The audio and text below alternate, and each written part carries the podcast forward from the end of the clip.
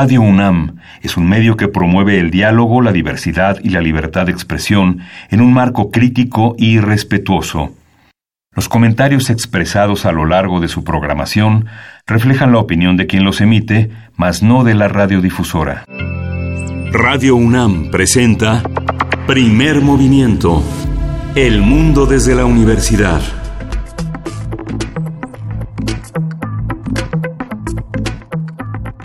Hola, buenos días. Hoy es lunes 23 de diciembre. Estamos casi al filo de las pasaditas a las 7 de la mañana. Le damos la bienvenida a todos nuestros radioescuchas en esta Ciudad de México.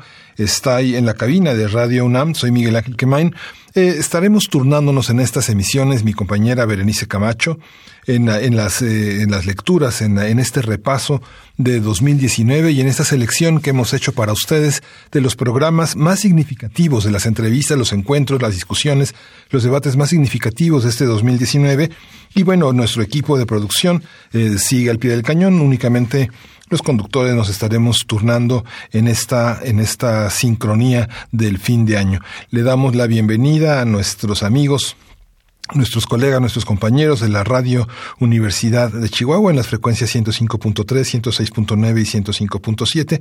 Vamos a estar con ustedes, con ellos de 6 a 7 en la hora de Chihuahua, de 7 a 8 en la hora de la Ciudad de México. Vamos a estar en estas redes sociales que compartimos, primer movimiento, no nos dejen solos, eh, compartan qué van a cenar, qué van a hacer en esta, en esta Navidad, en esta cena que reúne a todos sus seres queridos, compártanos sus ideas, sus impresiones por Twitter, saben que el Twitter es arroba PMovimiento. Y bueno, vamos a estar, vamos a introducir en esta, en esta primera edición, no se vaya, quédese con nosotros. Vámonos con música, vamos a escuchar, ahora es el turno de los Salmerón, vamos a escuchar La Ayutlaquita, es la autoría de Isaías Salmerón.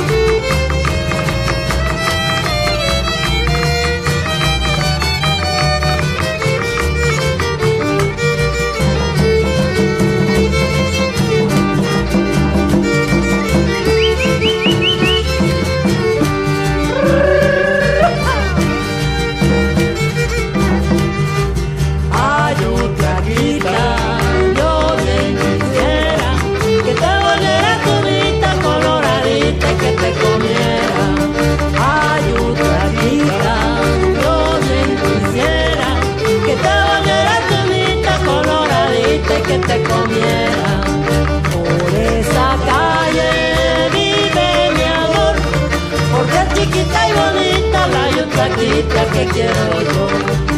Por esa calle vive mi amor, porque chiquita y bonita la yucaquita que quiero yo.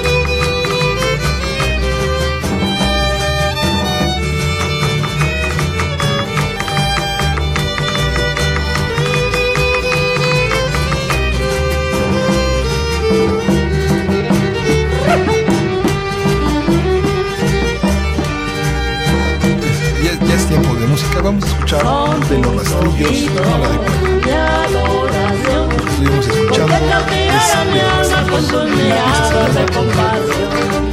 Son tus ojitos, mi adoración. Porque cautivaron mi alma con tus miradas de compasión. Por esa calle vive mi amor. Porque es chiquita y bonita la yucaquita que quiero yo.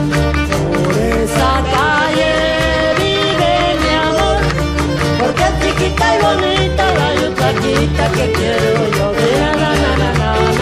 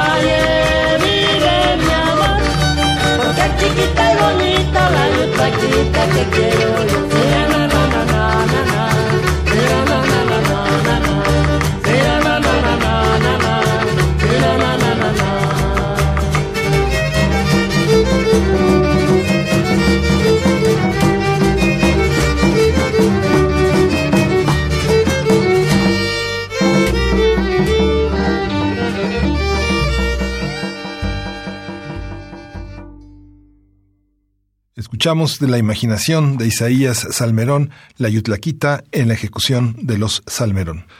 Eh, nuestra sección de todos los lunes dedicada al medio ambiente, tuvimos la oportunidad en agosto, el 5 de agosto, de conversar con la doctora Coro Arismendi, ella es doctora en Ecología de la UNAM, y con Diego Magaña, investigador del Laboratorio de Movilidad de la Facultad de Arquitectura de la UNAM, sobre el tema de la movilidad y la sostenibilidad en la Ciudad de México. ¿Qué significa la sostenibilidad en la Ciudad de México? Vamos a escucharlos. Lunes de Medio Ambiente.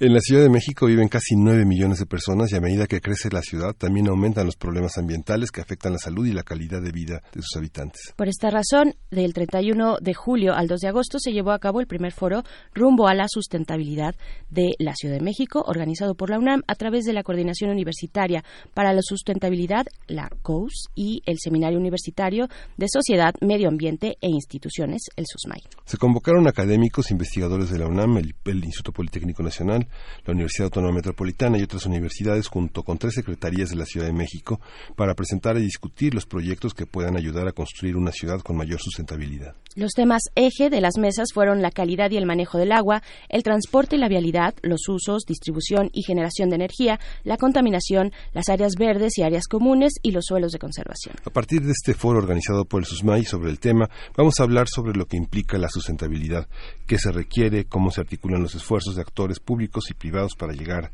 a ella.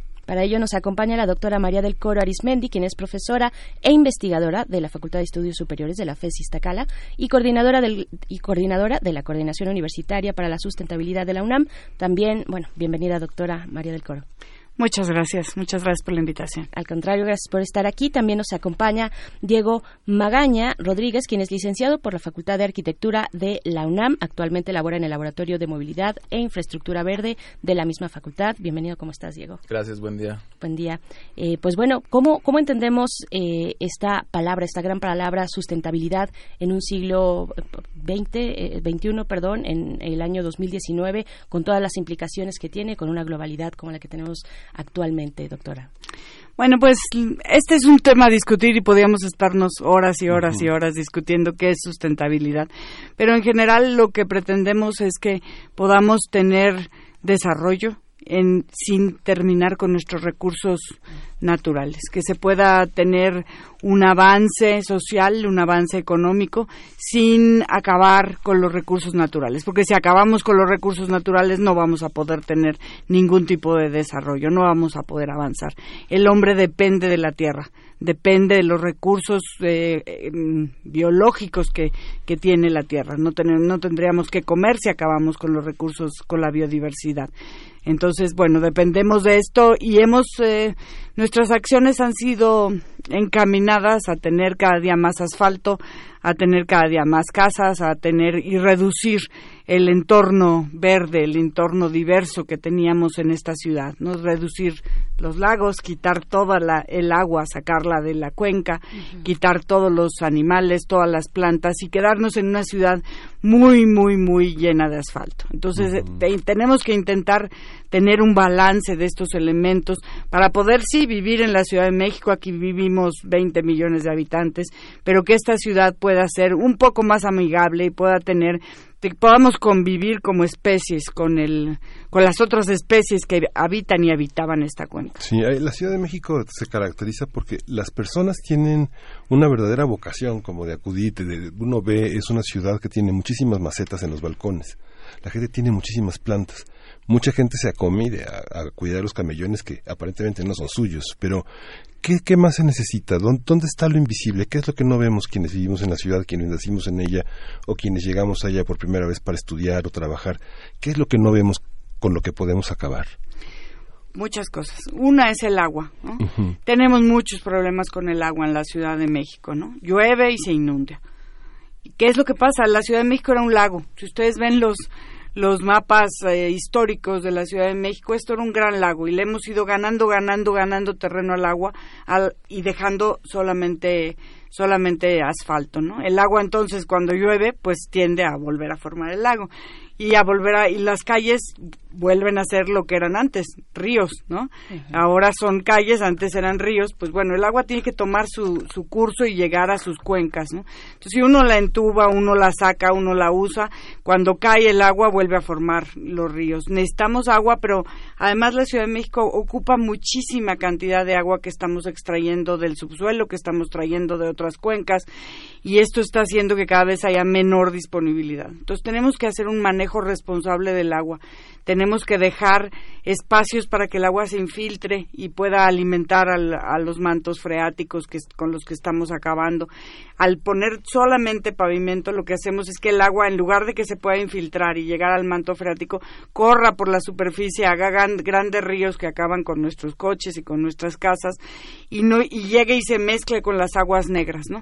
Y esa agua, pues ya ahora hay que tratarla para poderla usar. En cambio, si se va a los mantos freáticos y se alimentan estos mantos freáticos, no se inunda y estamos llegando a tener como un ciclo más natural del ciclo del agua, ¿no? La basura, la energía, hay muchos temas que se pueden hablar de qué hacer en la ciudad para, para mejorar, ¿no? Claro, el entorno vegetal, que es lo que a mí más me gusta porque yo soy bióloga, eso de que todos tenemos macetas, pues hay que hay que fomentarlo porque un camellón con plantas es un lugar por donde se puede infiltrar el agua, ¿no? Una reserva natural como la que tenemos en la universidad, como la reserva del Pedregal de San Ángel, es una gran esponja que está chupando agua y la está llevando al, al manto freático. El bosque de Chapultepec, los parques, todos son mantos freáticos que están llevando el agua al, al manto freático. Es como esponjas, como hacer una gran ciudad esponja. Quizás otra de las cosas que también es como invisible a cualquier persona es justo la articulación de ciertos problemas. Hay muchísimos problemas asociados, como bien dijo Coro, eh, para los cuales es necesario proponer soluciones articuladas. No, no nada más es una cuestión de agua. La cuestión, la problemática de agua que tenemos está muy asociada a cómo nos movemos, ¿no? Y es por eso la razón por la que hemos pavimentado muchísimo las calles. Y creo que justamente foros como el que acabamos de tener en la UNAM eh, funcionan muy, muy bien para empezar a articular a los distintos actores que son indispensables para proponer soluciones que un verdadero desarrollo sostenible requiere. Son soluciones que, eh, bueno, que tienen que ser dirigidas a las especificidades de una ciudad como la que ya nos eh, comentas, doctora Coro. Eh, ¿qué, aporta en este sentido a, este seminario? ¿Cómo, ¿Cómo fue la aportación de la arquitectura o particularmente desde el laboratorio de movilidad en el que tú te encuentras, Diego? Pues desde el laboratorio, del laboratorio manejamos una perspectiva que se llama infraestructura verde que justamente vincula problemas asociados de agua, biodiversidad, espacio público y movilidad para intentar proponer soluciones articuladas que trabajen desde cada una de las de estos temas principales pero vinculados al resto. Uno de los que creemos que es la mayor problemática es que se ha sectorizado muchísimo el desarrollo y es por eso que de pronto hay como muchos impulsos al transporte, muchos impulsos a la biodiversidad, de pronto están como muy segregados, pueden ser como todavía tienen como un estigma, sobre todo las cosas muy conservacionistas. Entonces tratamos como de integrar todas estas temáticas para que eh, sea más fácil y mejor como los las soluciones que se proponen. ¿Por qué está segregado? Perdón, por, una cuestión de las demarcaciones territoriales. Eh, por, qué? ¿Por qué pasamos de una calle a otra y encontramos tales diferencias donde de un lado sí pueden tener tal vez una mínima visión de lo que significa la sustentabilidad y el desarrollo en ese sentido y del otro lado no? ¿Qué, es lo que pasa ahí? Eh, desde las perspectivas que hemos analizado en el, laboratorio, identificamos que uno de los mayores retos a los que se enfrentan las ciudades mexicanas tiene que ver con la gestión, es una cuestión de administración. La articulación administrativa, usualmente hay presupuestos que se asignan desde el presupuesto de egresos que tienen como partidas muy específicas. Hay un dato que nos gusta mucho mencionar en el laboratorio, que por ejemplo lo que más ha invertido este país en infraestructura es en banquetas. Entonces depende de cómo se haga una banqueta, te permite o no infiltrar el agua, te permite o no tener presencia de biodiversidad, eh, pero usualmente se hace la clásica banqueta que todo el mundo conocemos, que justamente sella los suelos, que no tiene presencia de vegetación nativa. Entonces creo que es una cuestión que tiene que ver con mucho con eh, orígenes administrativos, de cómo se maneja los recursos de la ciudad Entonces, es- esa necesidad de articular no simplemente es una ne- necesidad conceptual, sino también de gestión. Las alcaldías eh, tienen diferencias significativas en términos del medio ambiente. Si uno piensa, no sé, en Gustavo Madero, Azcapotzalco, y uno las confronta con Coajimalpa o Xochimilco, este, tendrían que pensarse así. La idea que tenemos de ciudad es una idea bastante homogénea, ¿no? Donde hay una catedral, un edificio de gobierno, una plaza principal, y hasta puede haber un kiosco, pero en realidad las alcaldías son muy diversas. ¿no? son muy diversas y muy diferentes. En realidad, bueno, la Ciudad de México tiene una cosa que se llama el suelo de conservación y el 90% del suelo de conservación está en el sur de la Ciudad de México. Entonces, el suelo de conservación son estos grandes parques y zonas urbanas, pero más como rurales, toda la parte de la Jusco, toda la parte de los pueblos de San Miguel Ajusco, La Magdalena, Xochimilco, todas estas partes son eh, suelo de conservación. Y, le- y tenemos eh, todo lo demás, digamos que es como más urbano, donde la cantidad de parques también es poco homogéneo. Si uno ve un mapa de la Ciudad de México, uno ve que los parques están concentrados en ciertas demarcaciones y hay otras, Iztapalapa, que tienen muy poquito, muy poquita área verde, ¿no? En relación con lo demás. Igual cuando uno se mueve hacia el norte de la megalópolis, digamos, que se mueve a, a las partes del Estado de México, ahí empiezan a desaparecer completamente los parques y a sustituirse por grandes industrias que son grandes puntos completamente asfaltados, como decía Diego, donde el suelo está completamente sellado y nada puede infiltrarse del agua que cae. Claro, la semana pasada, eh, quienes nos escuchan también recordarán que estuvimos conversando acerca de este proyecto impulsado por el alcalde de Londres, en el que se pretende en un corto plazo convertir a Londres en una ciudad parque. ¿No?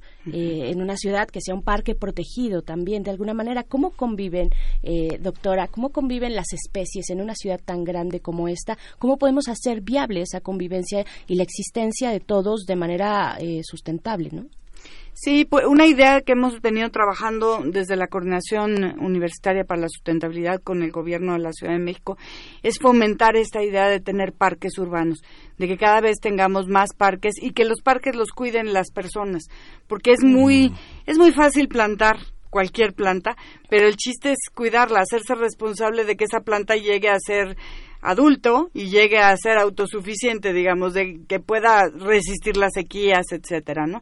Para esto hay que tener en cuenta varias cosas. Una es hay que sembrar eh, plantas nativas, por ejemplo, ¿no? Si nosotros sembramos plantas que están adaptadas a vivir en las condiciones de la Ciudad de México, vamos a necesitar menos agua, menos riego, etcétera. Y las plantas van a resistir más porque son las condiciones en las que ellas viven naturalmente.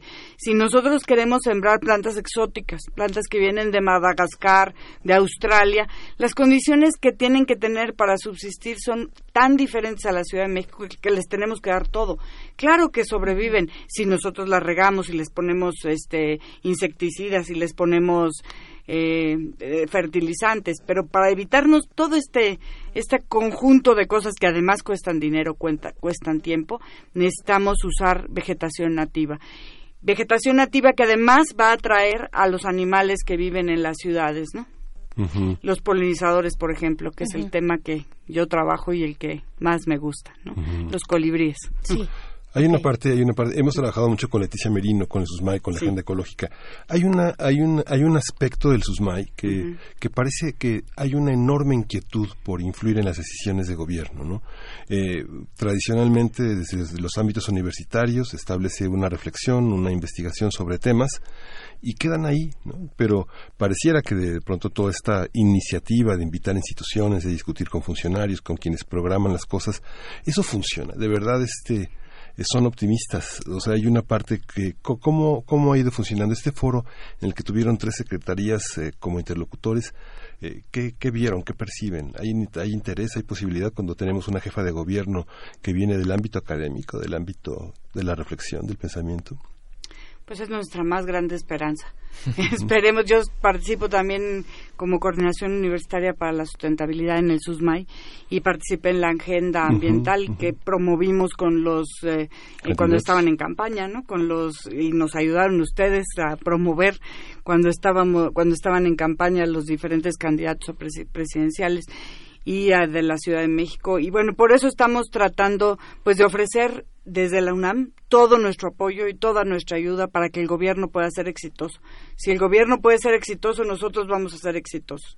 Y en la UNAM tenemos mucha de la investigación que se, científica de en todas las en todos los ámbitos social este biológica en ciencias exactas que puede ser utilizada para lograr mejores eh, soluciones sustentables sobre todo que podemos ser interdisciplinarios, no podemos tener un arquitecto, un biólogo, un sociólogo, un politólogo y todos juntos tratar de llegar a una, cierta solución. Por eso estamos invitando al gobierno a colaborar y hemos tenido cierto éxito en, llevarlos a nuestros, a nuestros eventos y, que, y tratar de, de transmitir estas inquietudes por cómo se podría mejorar el manejo de una ciudad.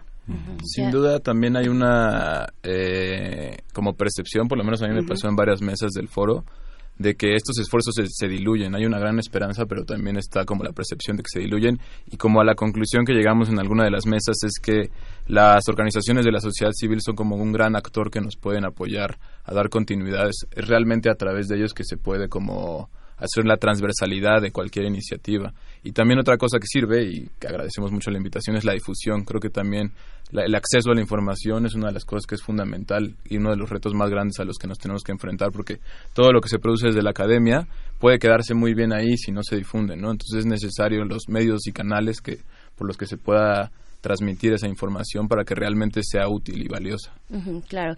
Diego, desde el laboratorio, que es un laboratorio de movilidad, también infraestructura verde, el tema de la movilidad, por supuesto, sabemos que es un tema eh, muy complicado para la ciudad por sus características.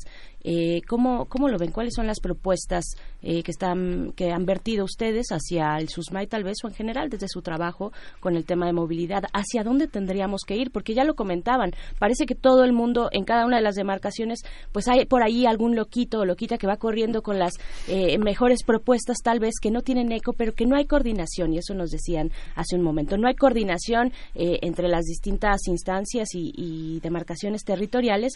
Eh, ¿qué, qué, decir con ese contexto de la movilidad en la ciudad? La razón por la que el laboratorio trabaja la movilidad como uno de los ejes principales es porque creemos que es un eje a través del cual se puede impactar muchísimo en otras esferas importantes del desarrollo sostenible en particular. Eh, por ejemplo, ahora tuvimos una, una problemática de contaminación hace unos meses que está muy asociada a cómo nos movemos. Entonces, lo que se busca desde el laboratorio, que ha trabajado muchísimo en el campus CEO, entonces hay mucha información al respecto, es hacer de los medios de movilidad urbana que sean mucho más sostenibles, asequibles, mucho más seguros, que provean seguridad a quien los usa, que reduzcan los tiempos de traslado y todo esto justo no debe ser visto como una cuestión sectorizada, sino debe de, planearse en una cuestión asociada a todo un modelo de desarrollo urbano sostenible. Justamente la razón por la que nos tenemos que desplazar muchísimo es por cómo se han construido nuestras ciudades, ¿no? Entonces, buscamos como empezar a trazar esas líneas que nos permitan tener esta visión más holística de cómo manejar uno de estos temas que es tan importante y asociados a muchos otros asociados a muchos otros. Eh, doctora, también nos comentaba, bueno, esta vocación eh, suya eh, sobre las plantas y los polinizadores, ¿no? Porque al inicio de la conversación nos decía, pues sí, y Miguel Ángel lo ponía en la mesa, pues hay muchas personas en esta ciudad que ponemos nuestras macetas, que ponemos nuestros, nuestras plantas alrededor de nuestra casa o en nuestras ventanas, pero no necesariamente estamos entendiendo qué significa tener plantas nativas. Eh, ¿cómo, ¿Cómo podemos tener mayor conocimiento de esto? Hay mucha gente que nos escucha, que cuida sus plantas y que probablemente y seguramente quiere eh, aportar de esa manera, ¿no? Sí, eh, se ha promovido mucho y en muchas ciudades, no nada más aquí, sino en todo el mundo, se está tratando, como decían en Londres, en Estados Unidos, en muchos lados, se está tratando de promover esta idea de hacer jardines que un, jardín que puede ser, pues puede ser una maceta en un balcón, si es lo único que tenemos, ¿no? Si nosotros no tenemos un patio, podemos hacer un, una maceta en un balcón y con eso tener un pequeño jardín que le dé alimento a esas abejas, a esas mariposas, a esos colibríes, a los cuales ya les quitamos todas las plantas, ¿no? Ahora, el chiste de los jardines es que no se usen plantas exóticas porque si nosotros queremos eh, atraer a las abejas, a las mariposas, a los murciélagos, a los colibríes que viven aquí, necesitamos poner las plantas que son de aquí. A lo mejor las plantas exóticas son muy bonitas, tienen unas flores muy llamativas, pero esas plantas lo que atraen son los polinizadores de donde, donde, donde viven. Entonces, si son plantas de Madagascar o de Australia, van a estar atrayendo cosas que aquí no hay Entonces, y van a tener requerimientos que aquí no tenemos. Entonces, luego en los viveros, la mayor cantidad de las plantas que venden son exóticas. Y hay que tratar de cambiar esta idea, hay que tratar de poner esas plantas que tenemos tantas, ¿no? En México hay muchísimas especies de plantas, en la Ciudad de México también conocemos bien las plantas hay que tratar de poner esas plantas que son las nativas y hay que tratar de que el gobierno también nos compre esta idea de poder poner plantas nativas en sus jardines, ¿no? El gobierno de la Ciudad de México está haciendo ahorita junto con nosotros, con mi grupo de trabajo, una cosa que les llaman jardines para la vida o mujeres polinizando, que van a hacer en todos sus pilares y muchas de sus demarcaciones, muchas alcaldías. Y lo que hemos trabajado mucho con ellos es utilicen plantas nativas. Y no es fácil. Necesitan muchas plantas y estas plantas se producen en viveros. Y muchas veces en los viveros no se producen esas plantas sino las nativas porque así es la historia no así han, las han producido durante muchos años y por eso tenemos plantas en muchos lugares de la Ciudad de México como el eucalipto no el eucalipto es una planta que es tremendamente nociva para cualquier lugar donde se ponga en esta ciudad, porque es una exótica, es invasora, es decir, eh, se reproduce y invade grandes cantidades de terreno, y además es una planta que seca mucho el suelo, es una planta cuya madera es muy bofa y aquí llueve mucho, Mm. y entonces en cuanto empieza a llover se empieza a, resplandecer y se cae. Se ¿no? desgaja. Y además es una planta que está plagada porque alguien hace unos 15 años soltó un escarabajo en, en, en Chapultepec que es barrenador del eucalipto. Entonces muchos de los eucaliptos, si ustedes los ven para arriba, están negros por arriba y eso significa que ya entró el, el este escarabajo, que también es australiano, entró y se está, está como carcomiendo el árbol por dentro. Entonces ya na- le hace uno así y se cae. Se cae encima de, de coches, se cae encima de gente. Entonces es una planta y la seguimos sembrando y la seguimos eh, permitiendo. Esa planta hay que quitarla. La sembraron hace muchos años. Se sembró incluso en Tabasco, en donde se sembró para que se secara el suelo. Y es el gran error de la vida botánica. Y no nada más se hace aquí, en, en todo Latinoamérica. Mm, Pero que- ¿dónde sabemos o dónde podemos consultar qué plantas les to- le toca a nuestra cuadra? a Bueno, nuestra eso colonia? no es Un metro difícil cuadrado, de, ahora. bal- un metro cuadrado de balcón, ¿qué tiene que tener? Sí. No está difícil, ahora ya hay catálogos. Nosotros estamos promoviendo las plantas para los polinizadores y de eso tenemos catálogos que hemos puesto en línea. Pero Conavio, la Comisión Nacional para el Estudio de la Biodiversidad, tiene una, mm, un catálogo en línea que se llama Naturalista. Ahí uno pone pues hasta una foto de la planta y le puede uno decir si es un si es una nativa, si no es nativa, si es invasora. Es muy fácil consultarlo, ¿no? Eh, yo sé que no para todo el mundo es muy fácil el internet y hay que tratar de tener todos los medios y por eso hemos hecho Claro. pues una campaña o estamos tratando de hacer una campaña porque luego muchas de las plantas que venden en los viveros hasta venenosas son, ¿no? Claro, si uno se come una hoja, pero ¿quién les dice que un niño mientras están en el parque no se va a comer la hoja y se va a envenenar, ¿no? Sí.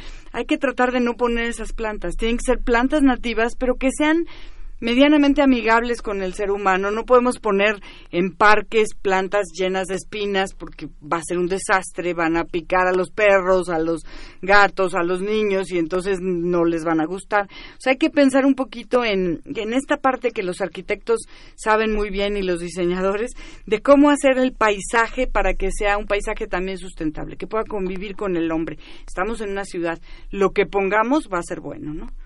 Y yo siempre les cuento esta, esta historia de que eh, esta idea de los jardines, por lo menos en Norteamérica, nació en, pues la, la empezó a promover mucho la señora Obama en la Casa Blanca. Ella era una señora que estaba muy como compenetrada con la naturaleza por sus orígenes y por cómo era ella. Hizo un gran jardín para polinizadores en la Casa Blanca y lo promocionó tanto en Estados Unidos que lograron juntar registrados así con nombre y apellido de su dueño, digamos, un millón de jardines, como en un año y medio de promoción. Nosotros ahorita con los jardines de colibríes llevamos como seis meses registrando quién tiene un jardín y ya tenemos como 150 registrados en la ciudad.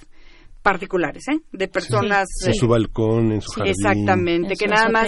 Tiene tampoco pidiéndoles muchos datos porque luego a la gente nos da miedo no poner nuestros datos y que luego alguien nos vaya a encontrar y entonces ya nos da miedo todo ¿no? entonces en ese punto. con datos muy mínimos no que uno tiene que poner ya los tenemos registrados y yo creo que aquí puede ser mucho más grande que en Estados Unidos y Canadá la cantidad de jardines que tenemos podemos tener.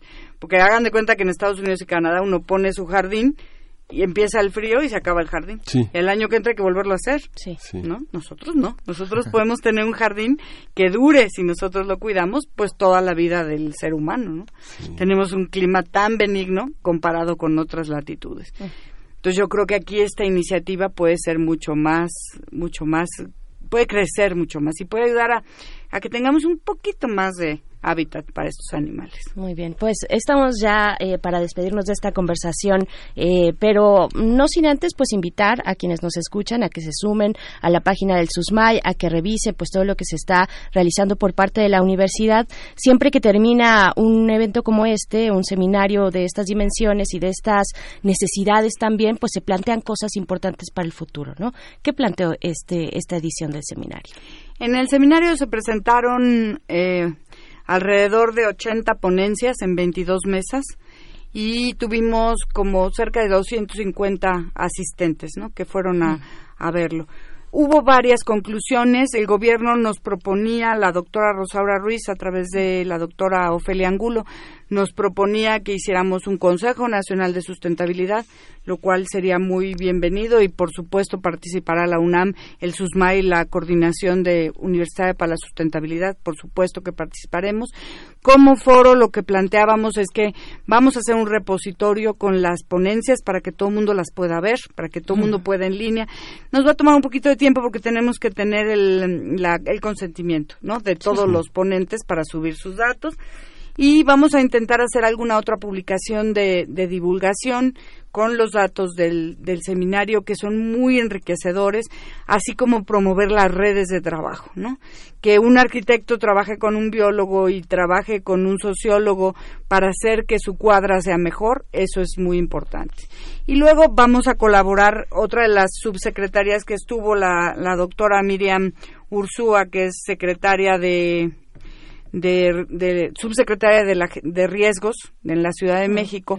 Con ella vamos a trabajar toda la parte de, de control de riesgos, de prevención de riesgos, etcétera, tratando de invitar a los alumnos de la UNAM a que participen en estas actividades. Perfecto, pues bueno, les agradecemos mucho. Gracias, eh, Diego Magaña. Gracias, eh, doctora Cora Arismendi, por haber estado acá. Muchas pues, gracias. Y la invitación, ahí está, Naturalistas en la Conavio, Ahí pueden eh, encontrar estos catálogos de las plantas eh, de nuestra ciudad. Primer movimiento. Hacemos comunidad. Regresamos de esta conversación. Acabamos de conversar con la doctora Coro Arismendi, doctora en Ecología por la UNAM, y con Diego Magaña, quien es investigador del Laboratorio de Movilidad en la Facultad de Arquitectura de la UNAM. El tema que tocamos esta mañana fue sostenibilidad en la Ciudad de México. Un balance importante, una conversación que tuvimos en agosto, pero que cobra una enorme importancia en este fin de año. Vamos con música, vamos a escuchar de Kesho Ono, Yugetsu.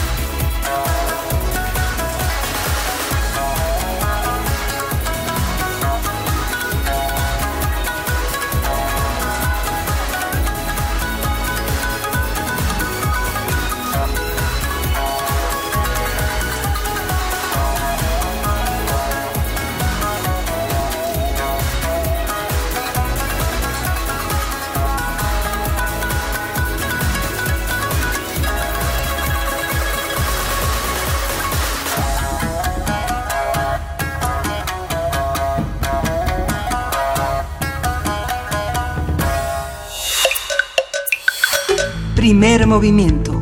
Hacemos comunidad. Yugetsu es el nombre de la pieza que acabamos de escuchar en la ejecución de Kesho Ono. Hoy vamos a presentar, como todos los lunes, la música de las Américas en tus oídos. Es una conversación que tuvimos con Teo Hernández, Guillermo Teo Hernández, que es coordinador del catálogo de música de concierto de la Fonoteca Nacional. Ahora estamos en el mundo contemporáneo. Vamos a escuchar sobre Carlos Chávez y su Prometeo. La música de las Américas en tus oídos. Y como cada lunes ya se encuentra en la línea Teo Hernández, quien es coordinador del catálogo de música de concierto de la Fonoteca Nacional, a quien le damos la bienvenida. Teo, ¿cómo estás? Muy buen día. Muy buenos días, Berenice Miguel Ángel. Muchísimas gracias por este, este espacio en, un, en esta estación tan importante y tan querida por nosotros, este espacio para la Fonoteca Nacional. Gracias, Teo. Gracias, Teo. Y para hablar de Julián Carrillo, el romántico, nos pones. Sí, exactamente. Mira, nosotros normalmente asociamos a Julián Carrillo con el Roma, con el sonido 13, esto es con, con los experimentos, con la, la cuestión microtonal, con un innovador, una persona que, que estuvo siempre a la vanguardia. Sin embargo, los orígenes de Julián Carrillo son orígenes muy sólidos, como que, digamos, no hay ningún compositor, alguien que vaya a hacer algo con todas las de la ley que no tenga unas unas bases muy fuertes, ¿no? Sí. Unas bases técnicas muy fuertes. Este es el caso justamente de Julián Carrillo, que nació en 1875, tuvo una larga vida, murió en 1965 y justamente por haber vivido este este cambio de siglo, digámoslo así, se encuentra en una en una en una encrucijada muy muy grande. ¿A qué me refiero con esto?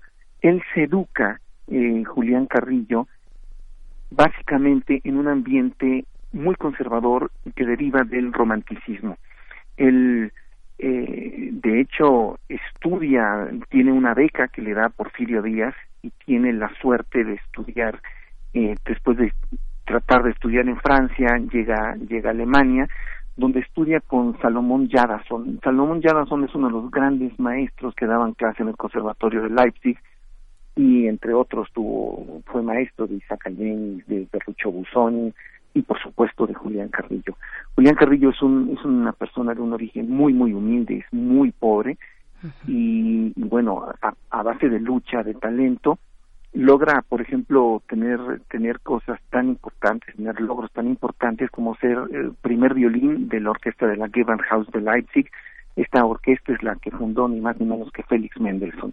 Entonces podemos decir que estar, que un indígena mexicano de primer violín a finales del siglo XIX en la orquesta que fundó Mendelssohn, donde dirige Arthur Nikisch, que en ese momento era el gran director, no es cualquier cosa, no es, es una persona que lucha todo el tiempo. Veo, eh, su ilusión siempre fue componer y compone toda su primera etapa es, es un compositor tremendamente sólido y, y romántico. Y, ¿Y por qué quiero hablar específicamente del Julián Carrillo romántico? Porque como le toca esta transición del siglo, le toca esta, esta parte que nosotros ya hemos tratado en otros programas, que es la revolución mexicana. Y qué pasa después de la revolución Se, la música tiene que cambiar todas las artes tienen que cambiar porque hay una una búsqueda de una nueva identidad y esta nueva identidad se va a hacer a través del arte.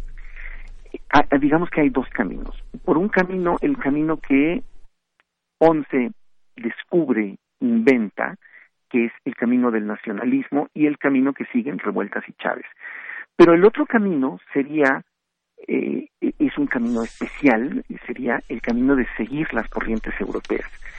Eh, a mí me parece, y esto, y esto creo que podríamos, podríamos ponerlo a la mesa de debate, que Julián Carrillo escoge el camino del modernismo.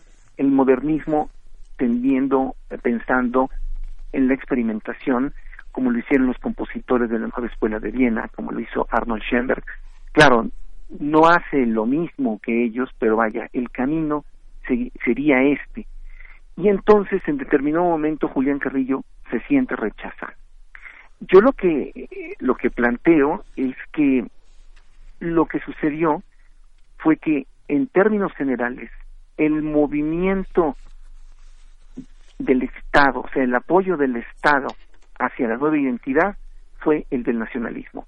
Llega José Vasconcelos, eh, hace que haya eh, los murales de Diego Rivera en la Secretaría de Educación Pública, promueven un nacionalismo en la pintura, promueven un nacionalismo en la literatura y también promueven un nacionalismo en la música y Julián Carrillo se queda excluido de este de este de esta nueva corriente y a pesar de que de que sí en determinados momentos tiene apoyos del Estado y todo él se siente excluido porque su música él piensa que está siendo que está siendo rechazado. Pero antes de llegar a este punto sí me gustaría que escucháramos una obra de Julián Carrillo que es perfectamente romántica, es una, el cuarto movimiento de la primera sinfonía, que es de 1901, dedicada justamente a Porfirio Díaz por, por haberle dado por haberle dado la beca. Esta grabación es una grabación muy interesante porque es una grabación hecha recientemente por la orquesta de San Luis Potosí dirigida por José Miramontes Zapata. Perfecto, vamos a escuchar entonces y regresamos contigo, Teo. Sí, gracias.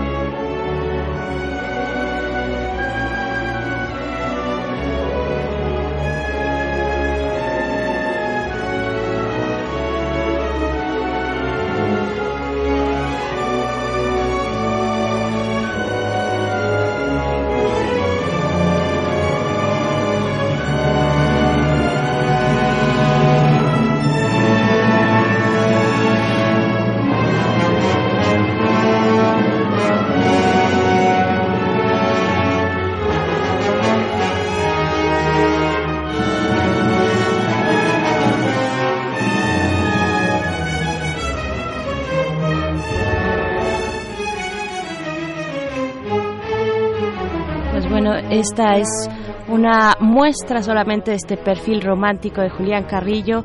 Teo, ¿estás con nosotros todavía? Aquí estoy, aquí estoy, muchas gracias. Pues para despedirnos nos ha alcanzado el tiempo, pero dinos por favor eh, con qué nos vamos a despedir. Ay, bueno, pues yo quisiera despedirme de ustedes con una con una invitación. Sí. La Fonoteca Nacional básicamente es, es una institución que es, es un archivo, es un archivo de música y promueve la cultura de la escucha. Dentro de las actividades que tenemos en la Fonoteca Nacional para promover la cultura de la escucha está un curso que vamos a dar el doctor Bruno Bartra y yo, que se llama Más allá de la música, recorrido, recorrido social del medievo al barroco. Se trata de, de un curso que es absolutamente gratuito, va a ser los lunes a partir del, del 12 de agosto y al 14 de octubre, de 11 a 13 horas, de 11 de la mañana a 1 de la tarde. Las inscripciones son en el correo informesfonoteca.cultura.gov.mx o pueden buscarlo en la página de la fonoteca informesfonoteca.cultura.gov.mx y se trata de una historia, de- pero no una historia de la música, sino toda la, la historia que está alrededor de la música, o sea, la música en la historia. Perfecto. Y este, bueno, pues yo espero que les interese y que es totalmente gratuito, repito. Perfecto, pues ahí está esta invitación que te agradecemos mucho, Teo Hernández. Nos encontramos el próximo lunes contigo. Muchas gracias. Al contrario, gracias a ustedes. Primer movimiento. Hacemos comunidad. Lo que acabamos de escuchar es la participación de Guillermo Teo Hernández, coordinador del catálogo de música de concierto de la Fonoteca Nacional, con una de sus primeras intervenciones sobre músicos del siglo XX, Carlos Chávez y su Prometeo. Ya es tiempo de música, vamos a escuchar de los rastrillos, no me doy cuenta.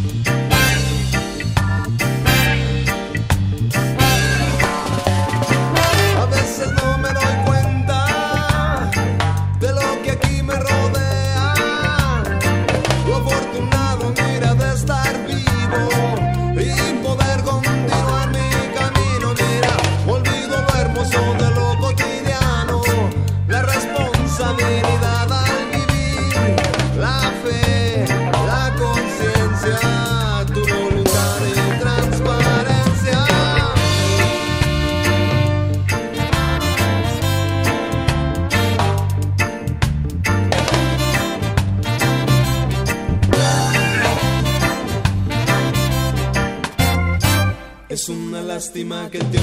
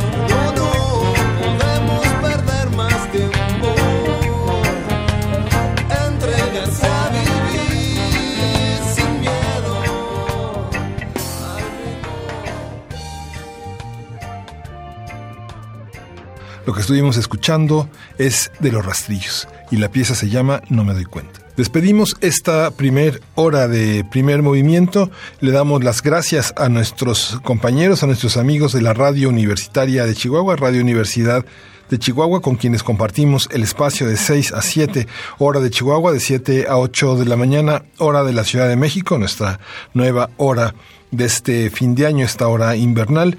Les recordamos nuestras redes sociales, son Primer Movimiento en Facebook, arroba P Movimiento en Twitter, y les recordamos que eh, no somos nada sin ustedes. Esto que hacemos es un esfuerzo de la universidad para estar, para hacer comunidad, para, para estar juntos en esta de análisis de ideas, en este mundo de debates. Les recordamos que estos programas son grabados, estaremos turnándonos mi compañera Berenice Camacho y yo, Miguel Ángel Quemain, en estos días que prácticamente son de asueto, pero en realidad estamos trabajando en un mundo virtual para ustedes. No nos dejen solos, díganos qué piensan, estaremos atentos de sus redes sociales. Vamos a la segunda hora de primer movimiento. Encuentra la música de primer movimiento día a día en el Spotify de Radio UNAM y agréganos a tus favoritos.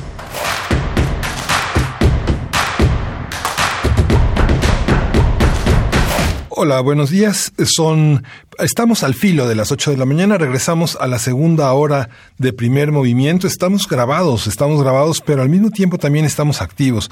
Nuestro equipo de producción, con todo y que es un tiempo de asueto, estamos eh, a la disposición de toda esta gran comunidad de escuchas de universitarios de todas, de todas partes. Esta edición está dedicada a hacer todo un recuento de las principales actividades, de los principales encuentros que sostuvimos con investigadores sobre los temas fundamentales que recorrimos a lo largo de 2019. Le damos la bienvenida a nuestros compañeros de la de Radio Nicolaita en la 104.3 de FM en Morelia, Michoacán. ¿Cómo se le están pasando allá? Díganos cómo se cierra este, este año, estos últimos, días de diciembre, vamos a estar de siete, de 8 a 9 de la mañana conectados, eh, transmitiendo de manera simultánea con la radio michoacana, con la radio de la Universidad Nicolaita.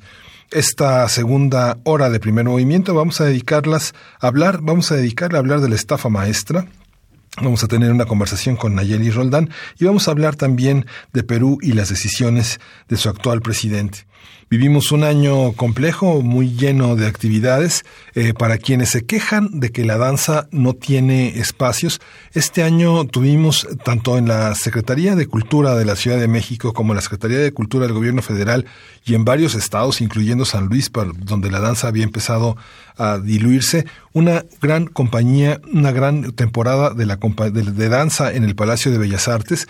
Eh, se dedicó a los estados que generalmente están muy olvidados y tuvimos la danza de Vicente Silva San Ginés, tuvimos a la Universidad Autónoma de Chihuahua, que tiene una gran compañía de danza folclórica que dirige Antonio Rubio, tuvimos a Mercedes Amaya Lagüini, que el flamenco también tiene carta de naturalización en la danza mexicana, por supuesto Cecilia Appleton, Adriana Castaños, Cecilia Lugo, que ya son nuestros clásicos, y tuvimos un estreno fantástico, una, un estreno de Rosana Filomarino con Migrantes, un estreno apoteósico. Ella había dicho que ya no iba a hacer cosas grandes, pero pues este, como se dice vulgarmente, primero que hay un hablador de que un cojo por fortuna montó de nuevo Migrantes en noviembre. Es una de las grandes obras, yo creo que de la última década de la danza contemporánea y bueno, pues ahí estaremos siendo testigos de este cierre de año. Ahora vamos a presentar una conversación que tuvimos también en agosto, una, una conversación con eh, Nayeli Roldán, que es reportera de Animal Político y participó en este reportaje conjunto que hizo el equipo de este eh, estupendo portal. Vamos a conversar sobre la estafa maestra. Nota Nacional. Un juez federal concedió ayer a Rosario Robles una suspensión provisional en contra de una posible orden de aprehensión girada en su contra o de cualquier orden de presentación que implique su detención para que comparezca ante un jurado. Un día antes se dio a conocer que la Fiscalía General de la República pidió a un juez citar a la ex titular de Sede Sol y Sedatu a una audiencia para el próximo jueves 8 de agosto y proceder penalmente en su contra por irregularidades relacionadas con el caso de la estafa maestra.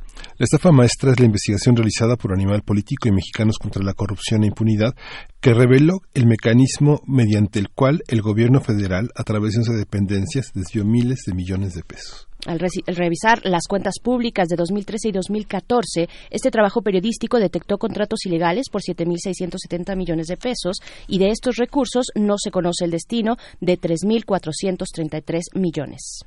Vamos a hacer un análisis del trayecto que ha recorrido la información que se sacó a la luz con respecto a la estafa maestra, qué ha cambiado, qué justicia se ha hecho y qué garantías se tienen o no se tienen de que esta historia no se repita. Está con nosotros en la línea Nayeli Roldán, ella es periodista, reportera en Animal Político y una de las autoras del libro de la estafa maestra. Nayeli, buenos días, gracias por estar con nosotros.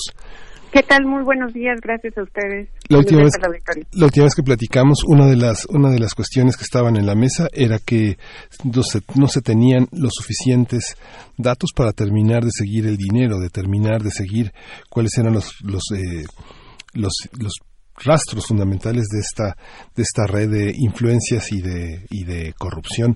¿Cómo estamos a, a- a este momento que la cuarta transformación pues eh, tiene la posibilidad de poner sobre la mesa este tema?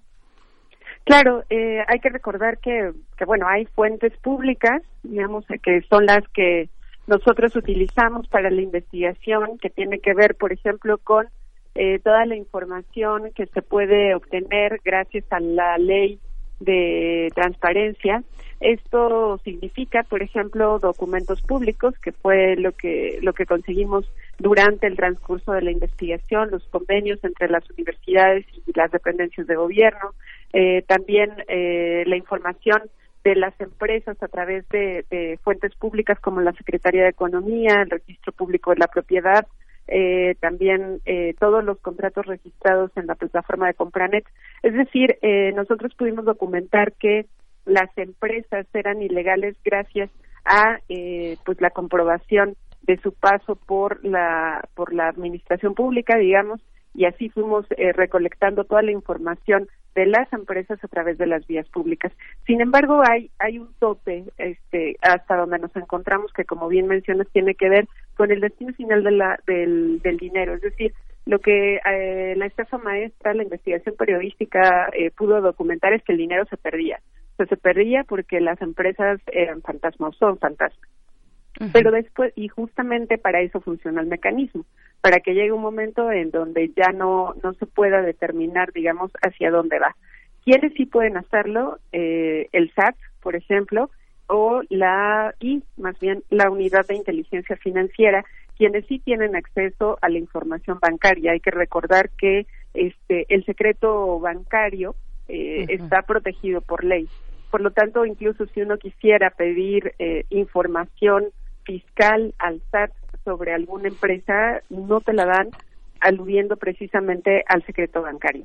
Entonces, por lo tanto, eh, quienes sí pueden hacer todo el análisis financiero de las cuentas de estas empresas fantasma, porque una cosa es que, que, sean fantasma y otra es que este que no exista como registro en el papel, de hecho son como empresas de papel, eh, sí se pueden porque necesitan forzosamente cuentas bancarias para hacer las transferencias, sí podría el SAT y la Unidad de Inteligencia Financiera eh, pedir la información a la Comisión Nacional Bancaria y de Valores y hacer el seguimiento de eh, los, los registros de impuestos de estas dependencias y por lo tanto sí podría determinar el destino final exactamente en qué bolsillos terminaron los recursos públicos de estas empresas fantasmas.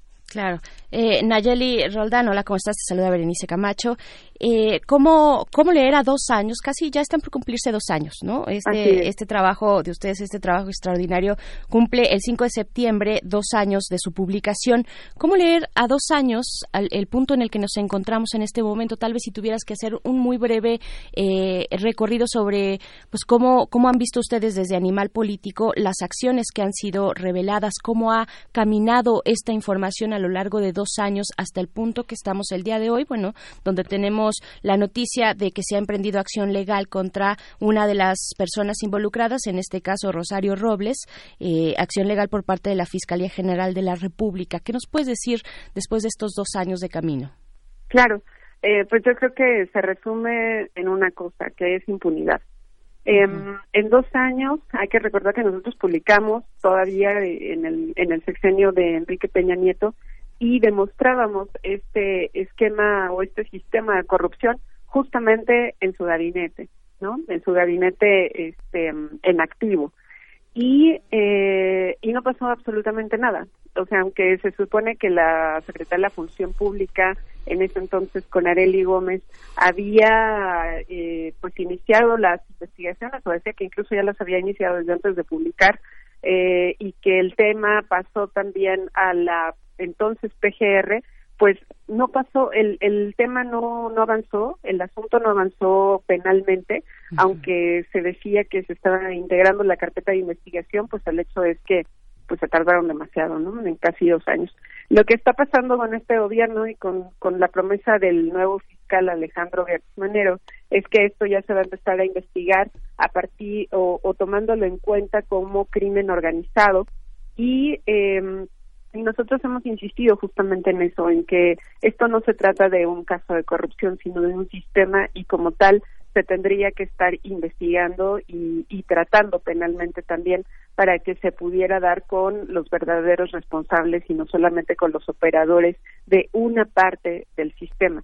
Entonces, eh, aunque es una buena noticia lo que ha pasado ya de ver por primera vez citado a un secretario o un ex secretario de Estado, en este caso Rosario Robles, pues aún falta muchísimo eh, para que podamos decir que efectivamente se está trabajando, se está queriendo encontrar y esclarecer eh, este tema, encontrar a los verdaderos responsables y esclarecer qué es lo que está ocurriendo. Entonces, insisto, es una buena noticia, pero de verdad es eh, eh, esto representaría apenas el, el, la punta del iceberg de lo que realmente necesita hacer una investigación en un sistema de corrupción como este. Hay, hay expectativas de que eh, Rosario Robles, el juicio contra Rosario Robles se prospere o realmente es un señalamiento más de un aspecto de la corrupción mexicana. Ella eh, se ha manifestado en múltiples ocasiones a lo largo de los últimos dos años como totalmente inexpugnable y, prácticamente eh, su declaración de inocencia y este desafío a que le prueben las cosas parece que pues es uno de los grandes desafíos de este de este citatorio, ¿no? Claro, por supuesto. De hecho, eh, pues a mí me parece que eh, esto que el, el, presunto delito irregularidad por la que la están citando que es uso indebido del, del ejercicio público pues eh, digo obviamente yo no, no no soy una experta penalista pero este pero es un, un delito menor, si se le puede llamar así coloquialmente, Eh, y que en realidad eh, lo que pasó en la estafa maestra o el esquema de la estafa maestra no es solamente una mala decisión en la administración pública, ¿no? Sino que tiene eh, otros matices, tiene otras eh, consecuencias, pero también una actuación muchísimo más elaborada eh, nosotros insistimos que no solo en el caso de Rosario, sino en el, en el caso del resto de las otras 10 dependencias que documentamos en la estafa maestra,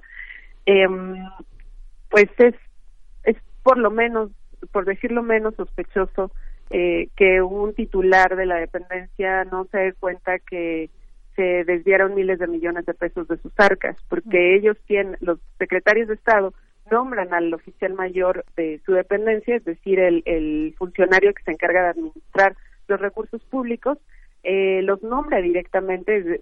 esto significa que pues es un funcionario de toda su confianza y que eh, se haya registrado esto en eh, la Sol, luego en la Sedatu, cuando Rosario estuvo al frente, y que también haya sido en otras dependencias, porque no estamos hablando de 10 pesos, o sea, quien conoce de contabilidad gubernamental sabe perfectamente que cada peso se tiene que justificar eh, de manera eh, absoluta.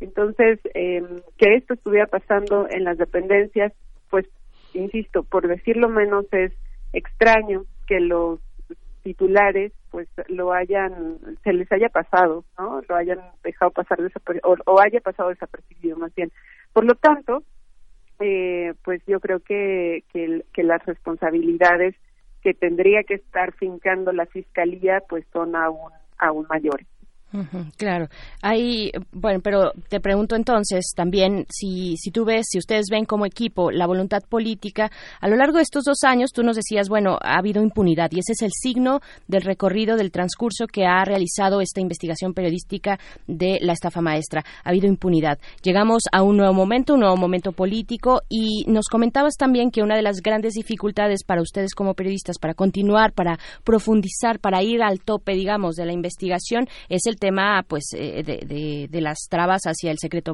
bancario, hacia rastrear los dineros, ¿no? Esta cuestión que tiene que ver con protección de datos y demás.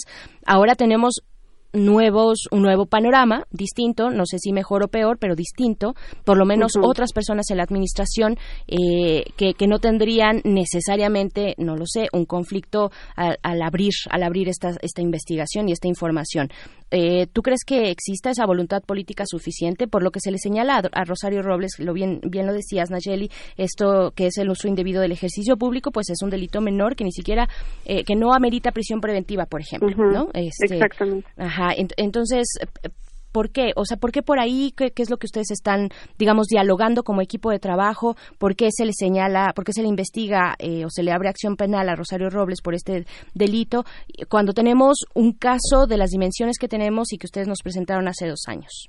¿Hay Claro. voluntad? Vol- ¿Voluntad política? ¿Cómo lo ves? Pues la verdad es que lo que no- a nosotros nos han dicho fuentes de la fiscalía es que no han logrado acreditar el cohecho, por ejemplo, eh, en el caso de, de la exsecretaria, ¿no? Este y por el otro lado, efectivamente, y por desgracia además, este nuestro sistema de justicia, pues sí requiere de, que las personas encargadas de, de hacerlo, pues eh, sí tengan efectivamente esto de la voluntad. La verdad es que no me atrevería a decir si sí o no existe en este momento. Más bien, eh, yo me limitaría a, a esperar eh, la actuación eh, subsecuente de la Fiscalía y que finalmente también ahí vamos a estar eh, dándole seguimiento bastante puntual en el sentido de los procedimientos no legales que esté siguiendo y en el caso en el que también se desarrolle la audiencia, si es que finalmente sí se hace la próxima semana, pues ver qué tan sólido está el, eh, armando el caso la fiscalía y eso es lo que periodísticamente eh, pues tendríamos la, obligación obviamente de, de ahondar, de publicar, este, porque um, más allá de las consideraciones, creo que lo, lo más importante van a ser los hechos. Entonces, eh, una cosa que también me parece fundamental es que todo el auditorio, todos los lectores sepan que los amparos per se no, no, no es que protejan a, a los delincuentes, no es que sea eh, una mala decisión de los jueces, más bien los amparos se dan a partir de la actuación de la parte acusadora, que en este caso es la fiscalía. Si la fiscalía lo hace mal, obviamente un fiscal no va a avalar que se viole la ley. Entonces, eh, creo que más bien el foco, obviamente los fiscales tienen una parte fundamental, pero el foco de, de lo que pueda suceder en cuestión de, de amparos, de suspensiones, no, no solo tiene que estar en los fiscales, sino primeramente en la actuación de la fiscalía. Porque si no hace bien eh, su chamba, literal, eh, pues entonces sí se abre la puerta a que se ocupen eh, cualquier eh, herramienta legal para, para que libren los acusados de estos procesos. ¿no? ¿Tiene elementos la, la Fiscalía para hacer un, un, un caso sólido? ¿Hay suficientes, eh, suficientes rastros?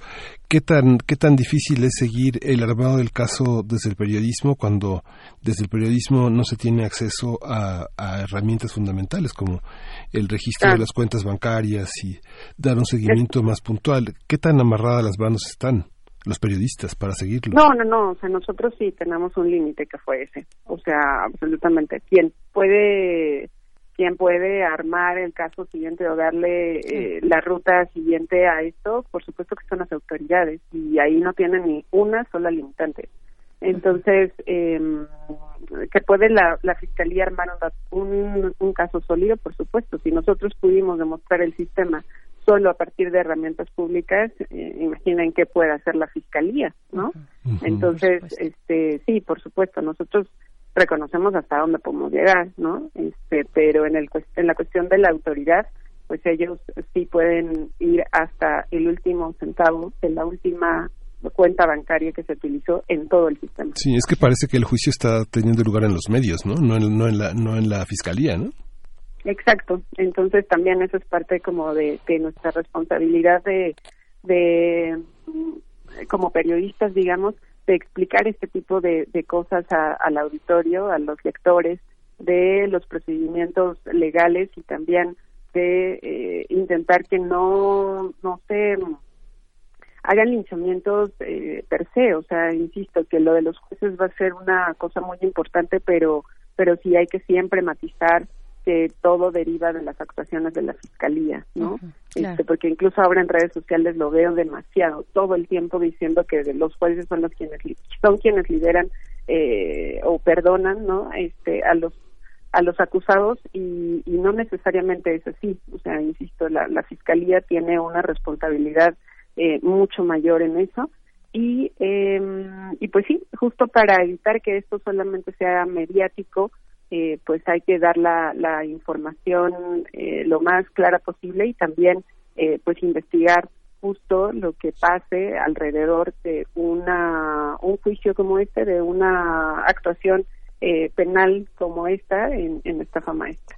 Claro, a mí me parece muy interesante, Nayeli Roldán, y muy importante que tú eh, nos digas acerca del amparo y de que cuando se expide un amparo no necesariamente la persona que solicita el amparo va a evadirse de la justicia, ¿no? No necesariamente Exacto. significa eso, me parece, y, y tampoco significa necesariamente que los jueces estén corro- eh, co- corrompidos, Corrompidos, y sí, que, ¿no? claro. Ajá, no necesariamente. Claro que yo creo que se tiene que mantener la exigencia de que se transparente el poder judicial, de que sus, sus sentencias, sus formas de obrar eh, y, y- y bueno, y que, y que, que lo abran, ¿no? Que lo abran para saber lo que está ocurriendo allá, porque también se presta un montón de especulaciones, ¿no? Eh, hay que detener desde los medios eh, este tipo de juicios mediáticos, de linchamientos a veces, ¿no? Porque se corren riesgos, se corren riesgos en la investigación, incluso judicial, cuando se llega a dar, por ejemplo, una filtración, este, Nayeli, ¿no? Eh, Que, que es también uno de los ángulos que está poniendo por ahí Rosario Robles sobre que ella no Por estaba supuesto. enterada, ¿no? Y, y de ese tamaño es, es la responsabilidad que tenemos en los medios. Eh, yo quiero preguntarte sobre un caso central un- o un, una figura central dentro de la estafa maestra que son las adjudicaciones directas. Eh, Tú has visto que, ustedes han visto desde aquel momento hasta hoy, eh, cómo, cómo se ha movido ese, esa figura. ¿Sigue igualmente libre como, como antes? ¿Hay mayor vigilancia? ¿Hay una mejor, eh, digamos, eh, se ha dotado de candados para que esto tenga un mayor control, una ma- ma- mayor transparencia, vigilancia por parte de, no sé, este, la auditoría, eh, la función pública? ¿Qué, ¿Qué puedes decir al respecto? Claro, eh, pues también es importante eh, tener claro que la adjudicación directa, por ejemplo, per se no, es, no, no está mal, o sea, eso está previsto en la ley. Eh, sin embargo, más bien lo que pasó con la estafa es que ni siquiera era una adjudicación directa como tal, sino que más bien hay una excepción en la ley de adquisiciones, justamente en la ley federal de adquisiciones, en la que se menciona la- una excepción al artículo primero en que eh, para para contratos, no para Sí, para contratación de servicios entre entidades de gobierno no es necesario hacer una licitación y tampoco se considera una adjudicación directa, sino que pasa por convenios. Entonces, este hueco en la ley, o, o más bien esta bondad en la ley, porque, porque funciona, o sea, es decir, si una universidad, si la UNAM puede eh, hacer un estudio de impacto ambiental en una obra eh, del gobierno federal, no es necesario que el, el gobierno, por ejemplo, allí hiciera una licitación, sino que le dice a la UNAM, oye, necesito tal cosa. Y entonces firman un convenio de colaboración en el que se establece el pago, el tiempo, el tipo de servicio, etcétera. Y eh, para eso funciona esta excepción a la ley. Nadie estaría en contra de que eso siguiera operando, porque porque hay cientos de cosas que efectivamente se hacen entre eh, instituciones de gobierno. Para eso está pensado. Sin embargo, esta excepción la utilizaron para, eh, para hacer este esquema, porque eh, como no necesariamente se tenía que hacer una, un concurso, una licitación, y ni siquiera se trata de una adjudicación directa, estos convenios con las universidades públicas pues eh, se podían hacer en cualquier momento de manera directa y además eh, era como la excusa perfecta para que se deslindaran de la contratación o subcontratación de, de terceros, de, en este caso de las empresas. Y estas empresas que nosotros descubrimos que eran fantasma jamás hubieran podido ser contratadas directamente por la dependencia. Si la dependencia hubiera eh, hecho o abierto una licitación, pues existe toda una serie de candados que hubiera impedido que estas empresas finalmente hubiesen sido contratadas pero encontraron la manera de, eh, de, hallar, digamos, un puente, un, una bisagra, que en este caso pues eran las universidades, para enviar el dinero allí y luego las universidades a las empresas. Entonces, per se, el, el modelo, la excepción de esa ley no está mal, insisto, se puede ocupar para lo que sí se necesita en la administración pública. Lo malo es cómo se hizo. Ahora bien, nada ha cambiado. O sea, en la ley no ha cambiado absolutamente nada, sigue exactamente lo mismo. El, el ex auditor Juan Manuel Portal incluso eh, proponía que, por ejemplo, uno de los candados que se le podría poner a esta excepción a la ley tenía que ver con que obligara a los a los eh, titulares de las dependencias a firmar directamente estos convenios, ¿no? Eh, eso lo propuso en la Cámara de Diputados en su último, en, su, en la última entrega del informe de cuenta pública, pero nadie lo parece que lo escuchó. Es y que ahora imagínate eso. podría hacer. Claro. Es que, es imagínate, digamos, hacer. nada más la firmar de convenios, nada más la CEP y nada más la Secretaría de Salud, el secretario puede estar sentado firmando, no sé, este, cinco meses sin pararse de la silla, ¿no? Claro. O sea, Entonces, sí. es sí, inviable, pero- ¿no? Exactamente. Y, y sí y, y no, porque tampoco es que se hagan tantos convenios de este tipo, porque además esa excepción a la ley tiene muchísimos candados. El gran problema es que todos los cumplieron, o sea, eh, en- encontraron la manera de, este, de cumplirlos, pero al mismo tiempo de, eh, de fugar por, por un hueco, digamos, este, finalmente ya todo todo el esquema, ¿no? O sea, a ver, no era ilegal que subcontrataran a, a universidades, no era ilegal que las universidades subcontrataran a empresas. El gran problema fue el final, que como eh, las universidades no tenían necesariamente la obligación de hacer una licitación, pues por ahí se fue y, utilizando las empresas fantasma. Pero a lo que voy es, no ha habido ni de la administración anterior ni de esta alguna acción para eh, impedir que esto pudiera seguirse repitiendo. En, en materia legal me refiero. O sea, no ha habido una sola reforma respecto a todo el mecanismo que se utilizó en la estafa maestra para para imponer candados o para asegurarse de que esto no, no volviera a repetirse, ¿no?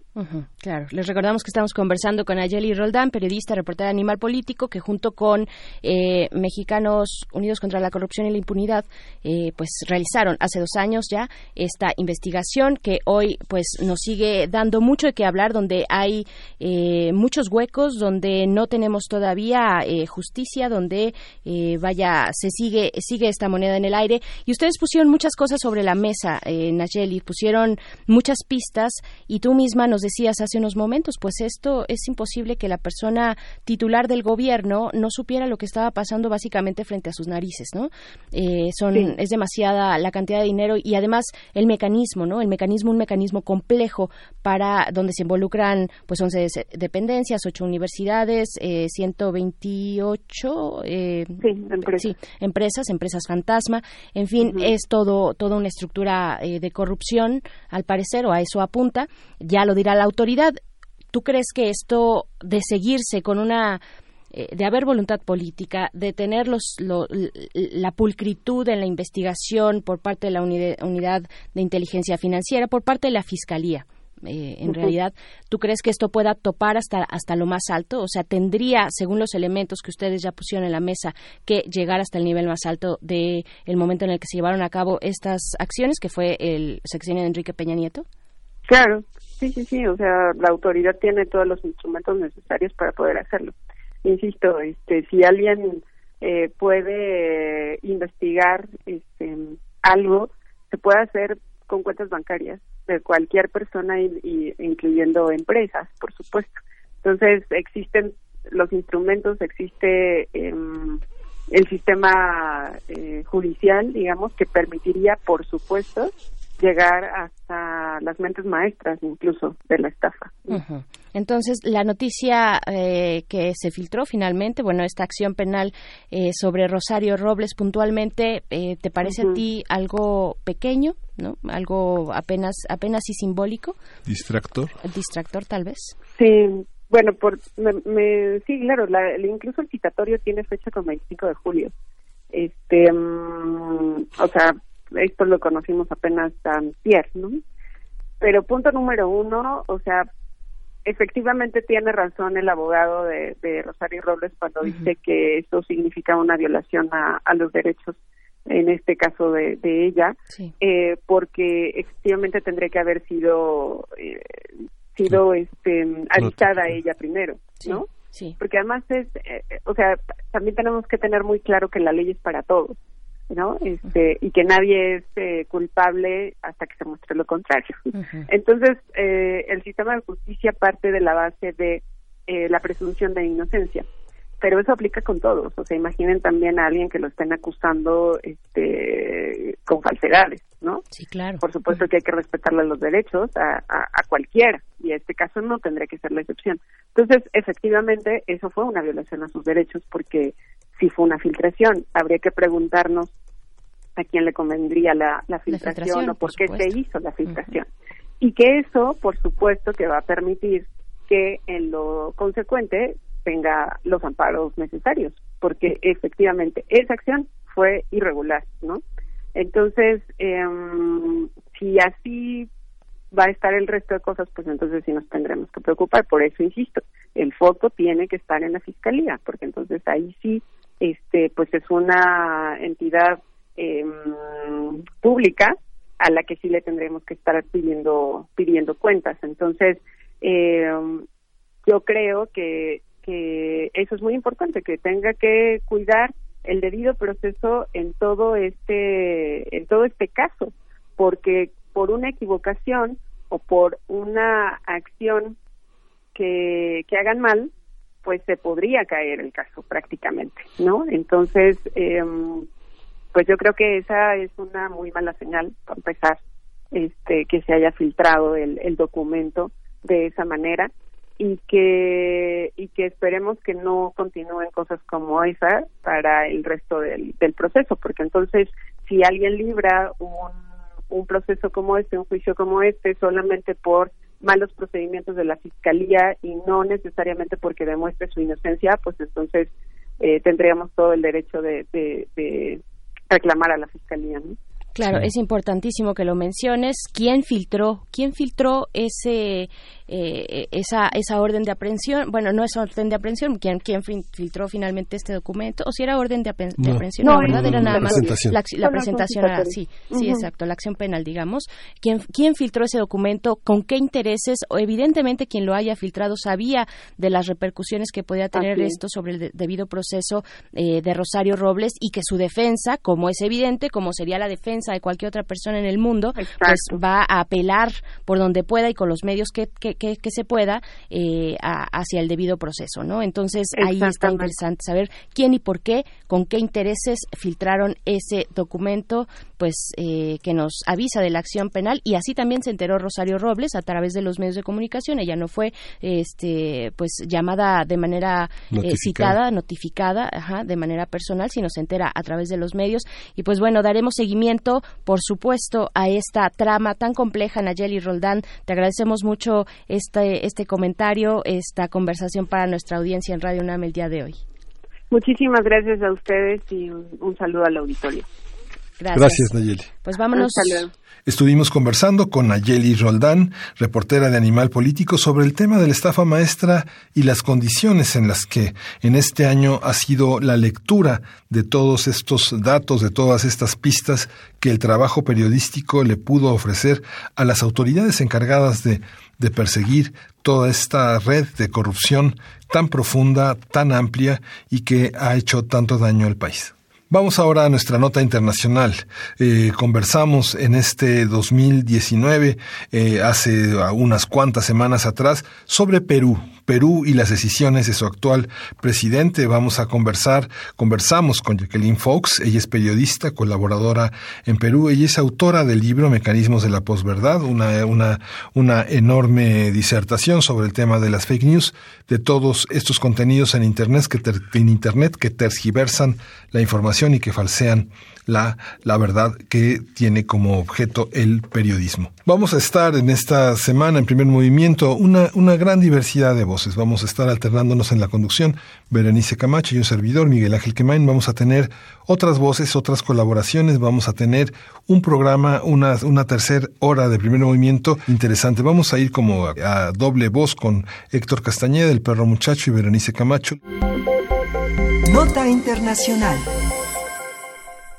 Perú se encuentra en una crisis política. A principios de la semana, Martín Vizcarra, como presidente del país, decidió disolver el Congreso y convocar a elecciones legislativas, luego de que los diputados se negaron a aprobar una reforma constitucional sobre el proceso de designación del Tribunal Constitucional, así como un rechazo a otorgarle un voto de confianza. Posteriormente, el Congreso decidió suspender a Vizcarra, al presidente, como presidente en funciones, por incapacidad moral. Ese fue el término que utilizaron y no a la vicepresidenta Mercedes Arraoz eh, como presidenta interina, pero tan solo, tan solo 24 horas después ella presentó su renuncia irrevocable. Por su parte, Pedro Olaecheta, Olaechea, presidente de la Comisión Permanente del Parlamento, afirmó que no podía asumir la presidencia al no existir un órgano del Pleno del Congreso, por lo que técnicamente Martín Vizcarra sigue siendo presidente de Perú.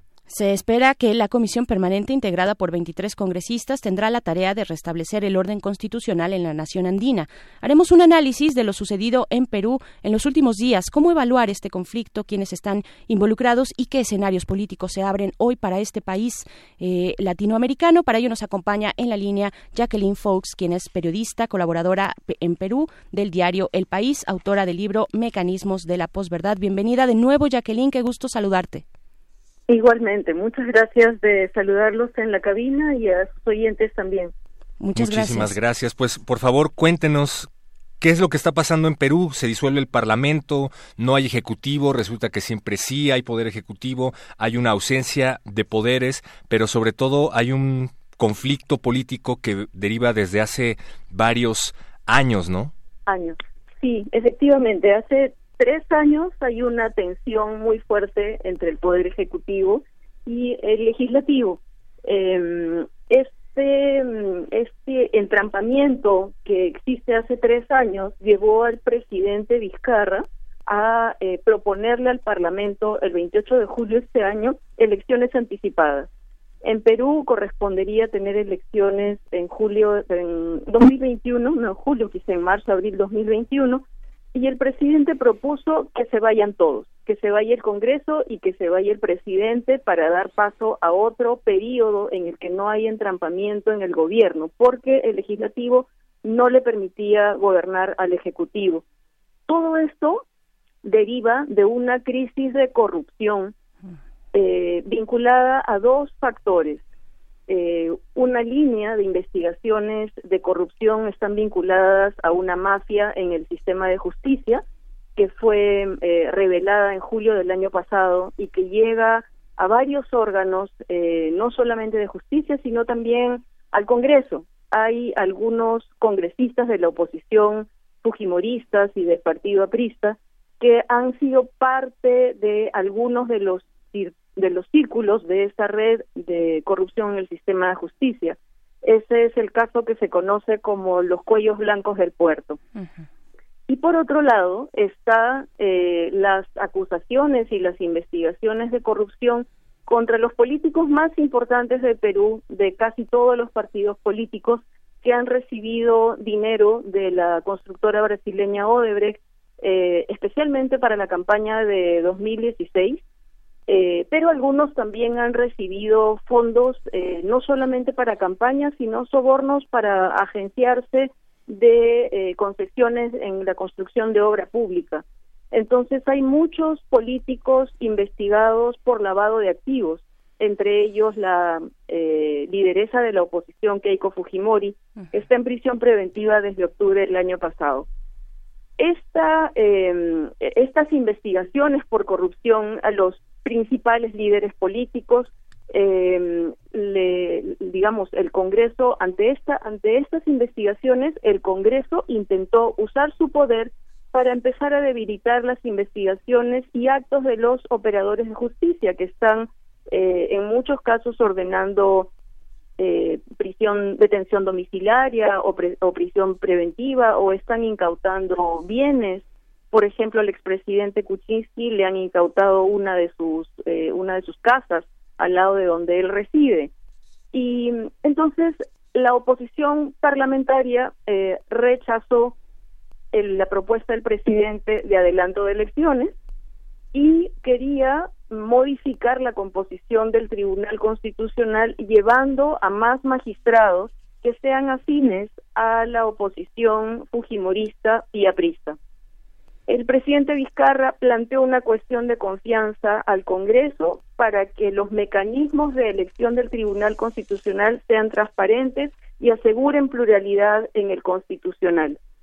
Y el Parlamento el lunes se negó a votar esa cuestión de confianza por la mañana y empezó nuevamente a, a, continuar con la elección de los nuevos magistrados del Tribunal Constitucional porque hay seis miembros de esa Corte cuyo periodo ha vencido.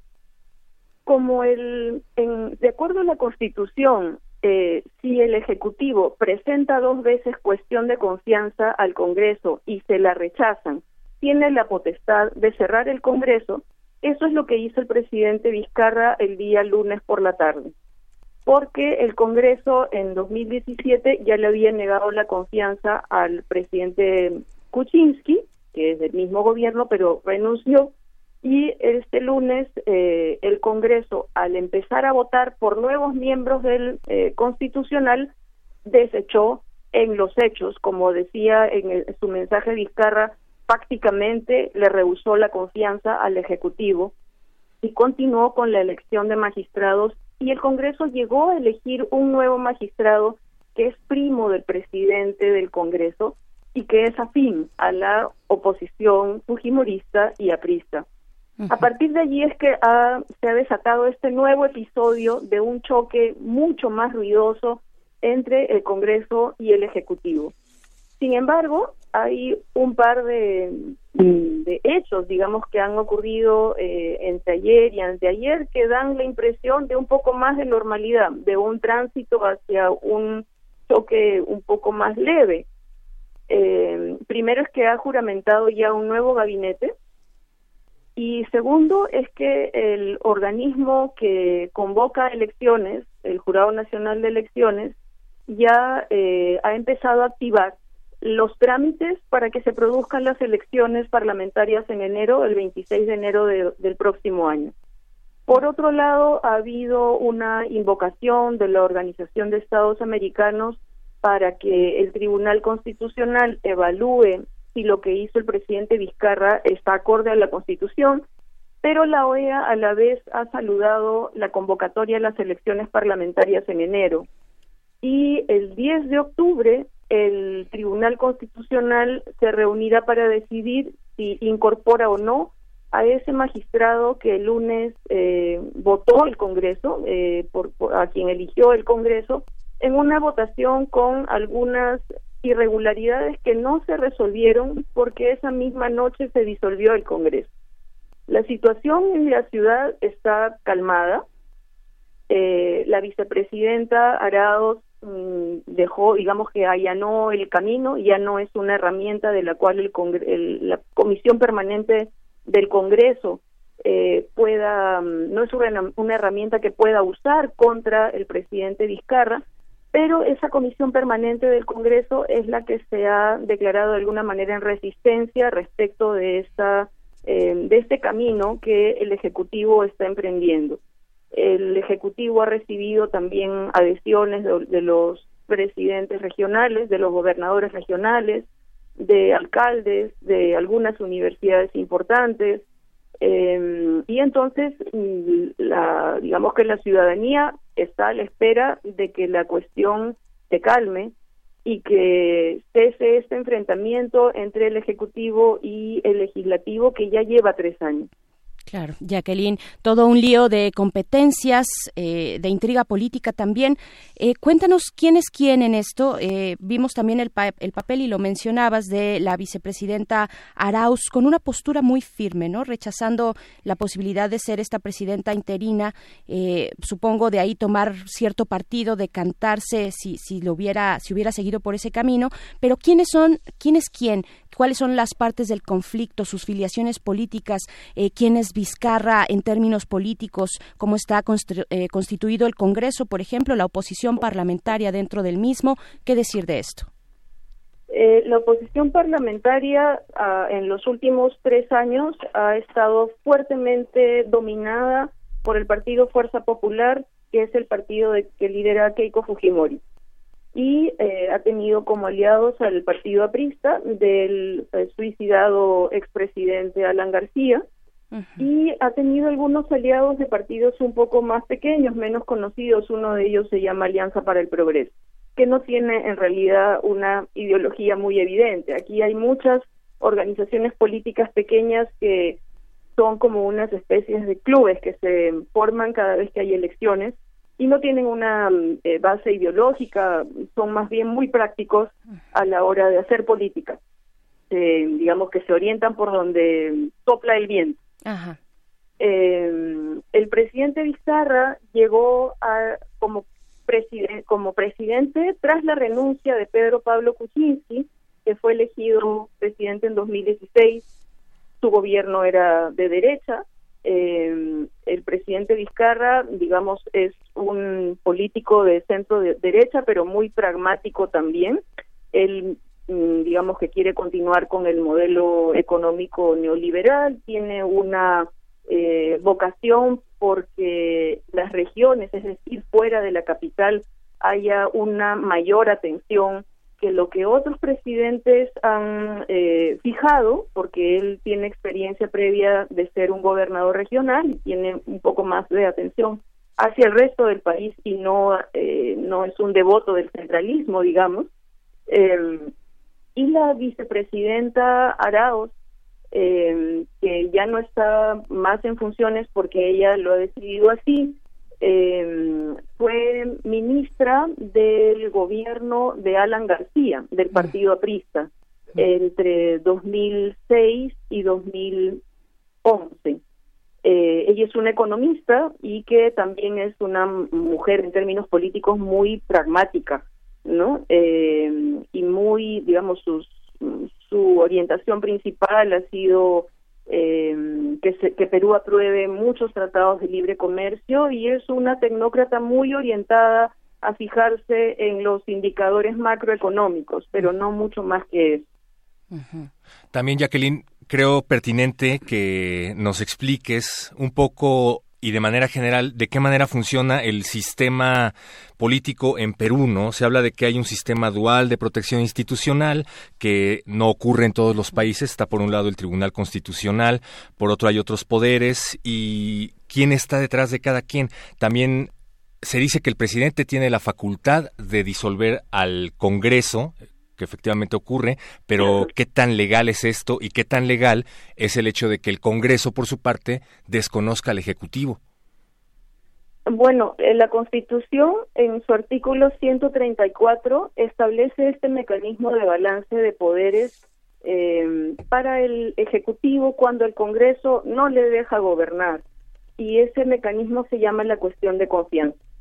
Cuando el Ejecutivo plantea una cuestión de prioridad al Congreso, que puede ser una iniciativa de ley, una política de gobierno, y le dice al Congreso, hago cuestión de confianza de esto, y el Pleno del Congreso vota y le niega la confianza, si hace eso dos veces el Congreso contra el Ejecutivo, el presidente tiene la potestad de cerrar el Congreso, de disolver el Congreso. Tiene la potestad, no está obligado. Eh, entonces es legal, es un mecanismo de balance de poderes legal cuando la mayoría parlamentaria le impide al Ejecutivo cumplir su política de gobierno. Eso es lo que ha ocurrido este lunes. Eh, sin embargo, las voces discordantes indican que, eh, eh, como en la tarde-noche el Congreso votó por la cuestión de confianza, es decir, la secuencia voy a tratar de resumirla muy breve. Sí, gracias. El presidente pide la cuestión, anuncia la cuestión de confianza un viernes, el lunes a primera hora el primer ministro va al Congreso a plantear la cuestión de confianza, porque la tiene que hacer así, oralmente, el primer ministro en el Congreso, en el Pleno. El Pleno no le quería dejar plantear la cuestión de confianza. Un congresista de otro partido le tuvo que ceder la palabra al primer ministro para que él plantee la cuestión de confianza.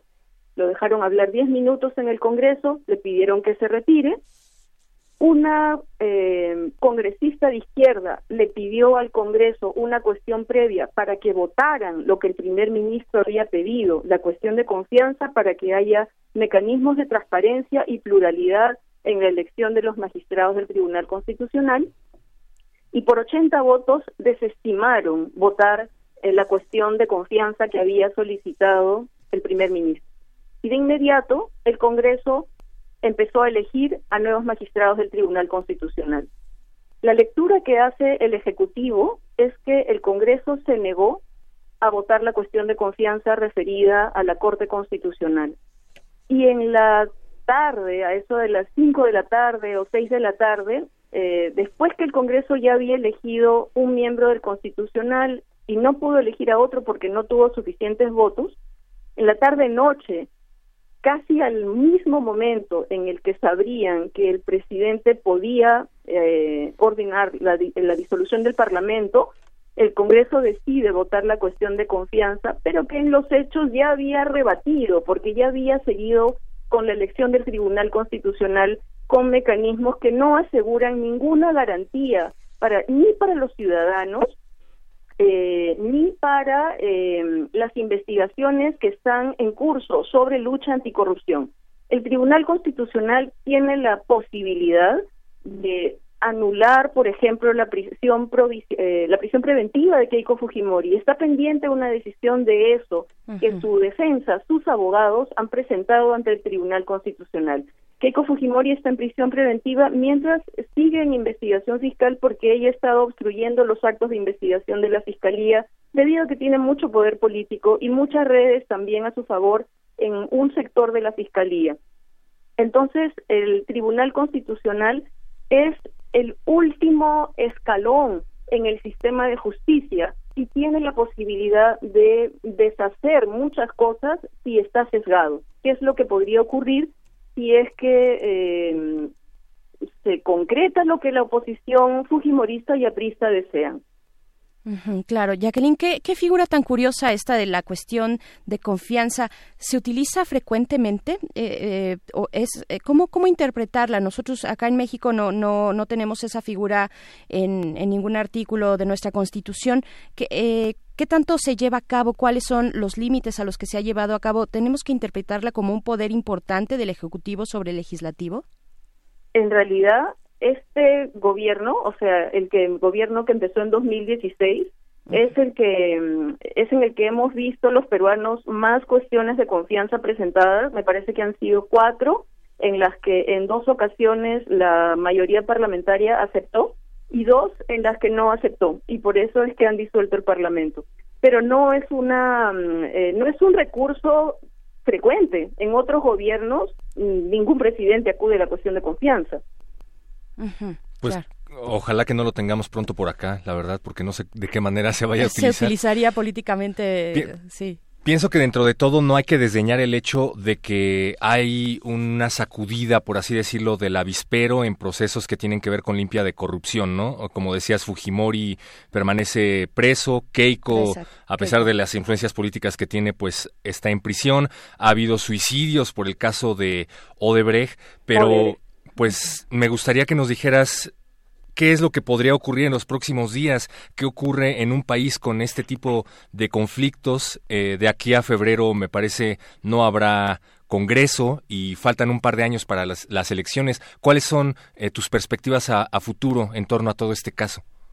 Bueno, las elecciones parlamentarias que habrá en enero son para que haya un nuevo Congreso eh, hasta el 2021, ¿no? O sea, los parlamentarios que sean elegidos posiblemente eh, se instalen en marzo y su periodo vencerá en julio de 2021.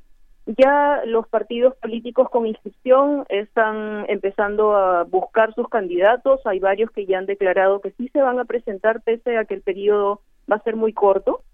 Eh, y la Comisión Permanente del Congreso, que es el órgano que se mantiene activo hasta que se instale un nuevo Congreso, eh, es el que tiene que eh, trabajar con el presidente que en los próximos meses posiblemente gobierne con decretos de urgencia.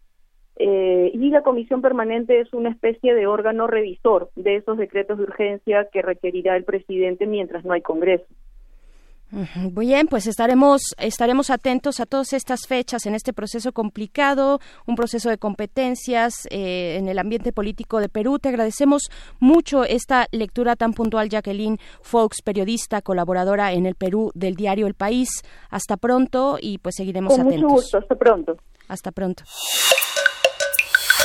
Primer movimiento. Hacemos comunidad. Acabamos de escuchar la eh, colaboración de Jacqueline Fox. Ella es periodista, colaboradora en Perú. Ella, ella es autora del libro Mecanismos de la Posverdad. Y escuchamos el tema Perú y las decisiones de su actual presidente.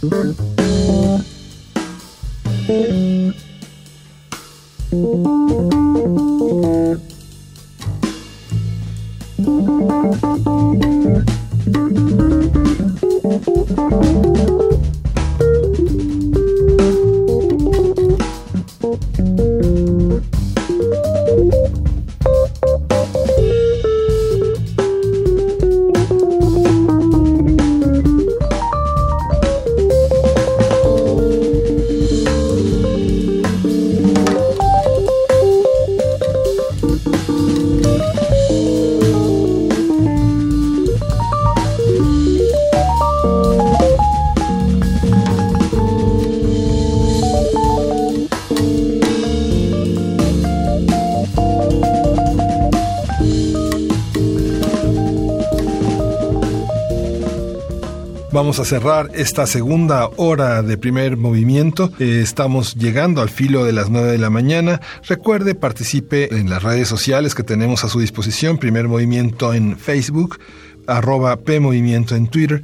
Es, una, es un placer estar en estos días eh, manteniendo el contacto con ustedes. Vamos a estar alternando Berenice Camacho en la conducción y su servidor Miguel Ángel Quemain eh, alternadamente en estos días de asueto, en estos últimos días de diciembre. No dejamos de estar con ustedes, no dejamos de hacer comunidad. Nuestras redes sociales están, en, están vivas.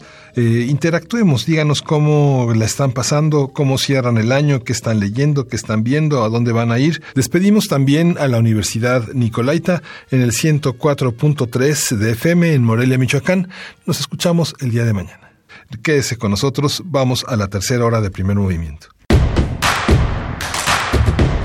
Síguenos en redes sociales. Encuéntranos en Facebook como Primer Movimiento y en Twitter como arroba PMovimiento. Hagamos comunidad.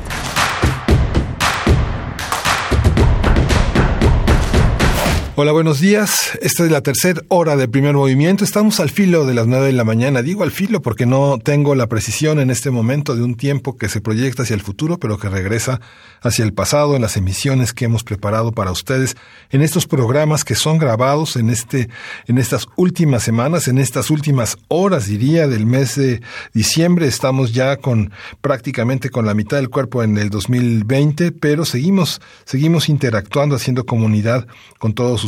Nuestras redes sociales están a su disposición. Colaboren, participen, díganos qué están haciendo, qué están leyendo, a dónde van, qué comen, qué planean hacer para este fin de año. Si estamos incluidos en sus planes, por favor, incluyanos.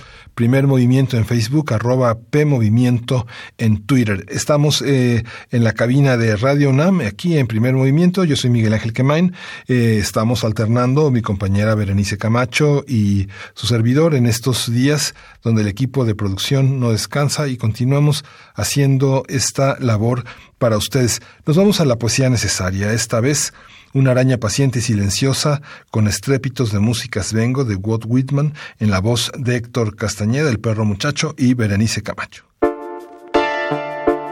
Es hora de poesía necesaria. Pues esta, esta mañana de viernes volvemos a los clásicos, porque creo que en ellos siempre encontramos un refugio, un refugio confortable al cual acudir en días complicados como los que hemos tenido en, pues en este, esta primera semana de octubre y todo el mes de septiembre. Han sido semanas complicadas y pues para apapacharnos un poco, para consentirnos un poco, escucharemos dos dos poemas, dos poemas cortos. Eh, son escritos bueno, por un grande, un gran signo de la literatura y de la poesía norteamericana, Walt Whitman. En primer lugar, vamos a escuchar el poema Una araña paciente y silenciosa, seguido de otro titulado Con estrépitos de música vengo. Eh, esta lectura será a dos voces con Héctor Castañeda y yo. Entonces, en la música después, la música se queda en incógnita pero solo les digo como pista que inicia con un grito eufórico de viernes que ustedes ya identificarán de inmediato y, la cuestión es que tienen ustedes que gritar también en cuanto lo escuchen, sea eh, estén donde estén eh, y pues bueno, así abre la canción, es una canción muy muy famosa y que les va a poner yo espero muy de buenas en este viernes, así es que vamos con Walt Whitman, primero eh, Héctor Castañeda, una araña paciente y silenciosa. Una araña paciente y silenciosa. Una araña paciente y silenciosa vi en el pequeño promontorio en que sola se hallaba. Vi cómo para explorar el vasto espacio vacío circundante lanzaba uno tras otro filamentos, filamentos, filamentos de sí misma. Y tú, alma mía, allí donde te encuentras, circundada, apartada, en inmensurables océanos de espacio, meditando, aventurándote, arrojándote, buscando sin cesar las esferas para conectarlas, hasta que se tienda el puente que precisas, hasta que el ancla dúctil quede asida, hasta que la telaraña que tú emites prenda en algún sitio, oh alma mía. Con estrépitos de músicas vengo Con estrépitos de músicas vengo, con cornetas y tambores. Mis marchas no suenan solo para los victoriosos, sino para los derrotados y los muertos también. Todos dicen es glorioso ganar una batalla, pues yo digo que es tan glorioso perderla. Las batallas se pierden con el mismo espíritu que se ganan. Hurra por los muertos. Dejadme soplar en las trompas recio y alegre por ellos. Hurra por los que cayeron, por los barcos que se hundieron en la mar y por los que permanecieron ahogados y perecieron ahogados. Hurra por los generales que perdieron el combate y por todos los héroes vencidos. Los infinitos héroes desconocidos valen tanto como los héroes más grandes de la historia.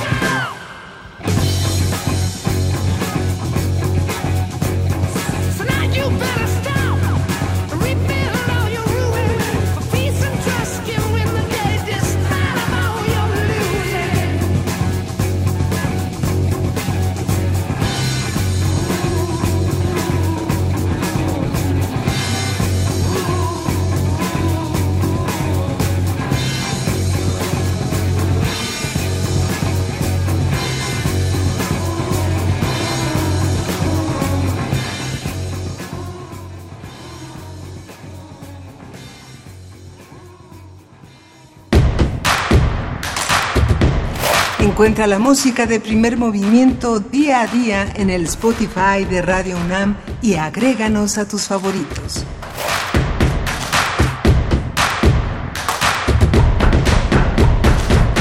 Vamos a estar en esta semana en primer movimiento una, una gran diversidad de voces. Vamos a estar alternándonos en la conducción.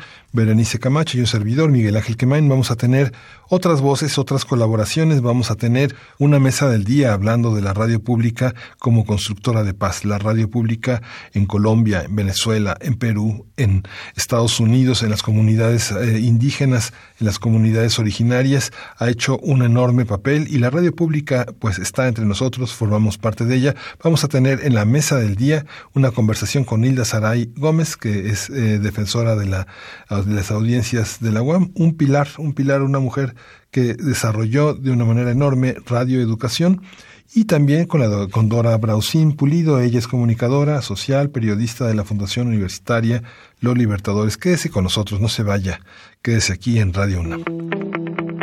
La mesa del día.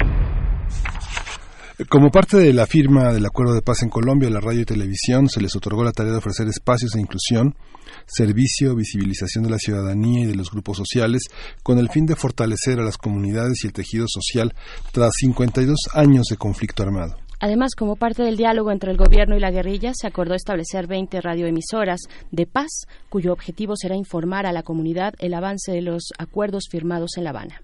En México actualmente existen 56 sistemas de radio y televisión pública que integran la Red Nacional de Radiodifusoras y Televisión Educativas y Culturales.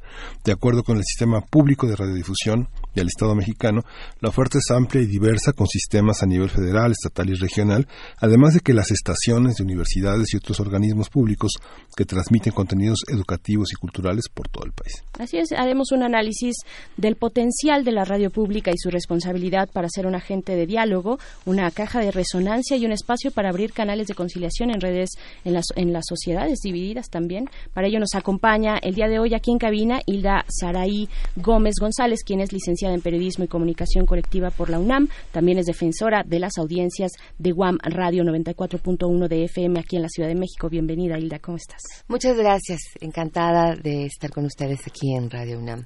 Está también en la línea Dora Brausín Pulido, ella es comunicadora social y periodista de la Fundación, maestra universitaria de los Libertadores. Ella es especialista en gerencia y gestión cultural de la Universidad del Rosario y magíster en historia de la Pontificia Universidad Javeriana.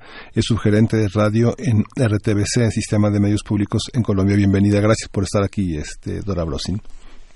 Bueno, muy buenos días, pues dichosos de escucharlos y además estando allí la maestra Hilda.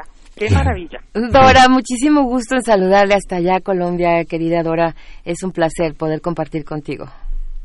Claro que sí, siempre hemos dicho que la maestra Hilda un día va a venir a vivir acá en Colombia. Ah, seguro que sí. No, se las, no, no, no, no, no la vamos a dejar, no la vamos a dejar ir, ¿eh? Sería muy va afortunada. a ser un, un punto de conflicto. Se las podemos prestar unos, unos, se las podemos prestar un ratito, pero no, a vivir no.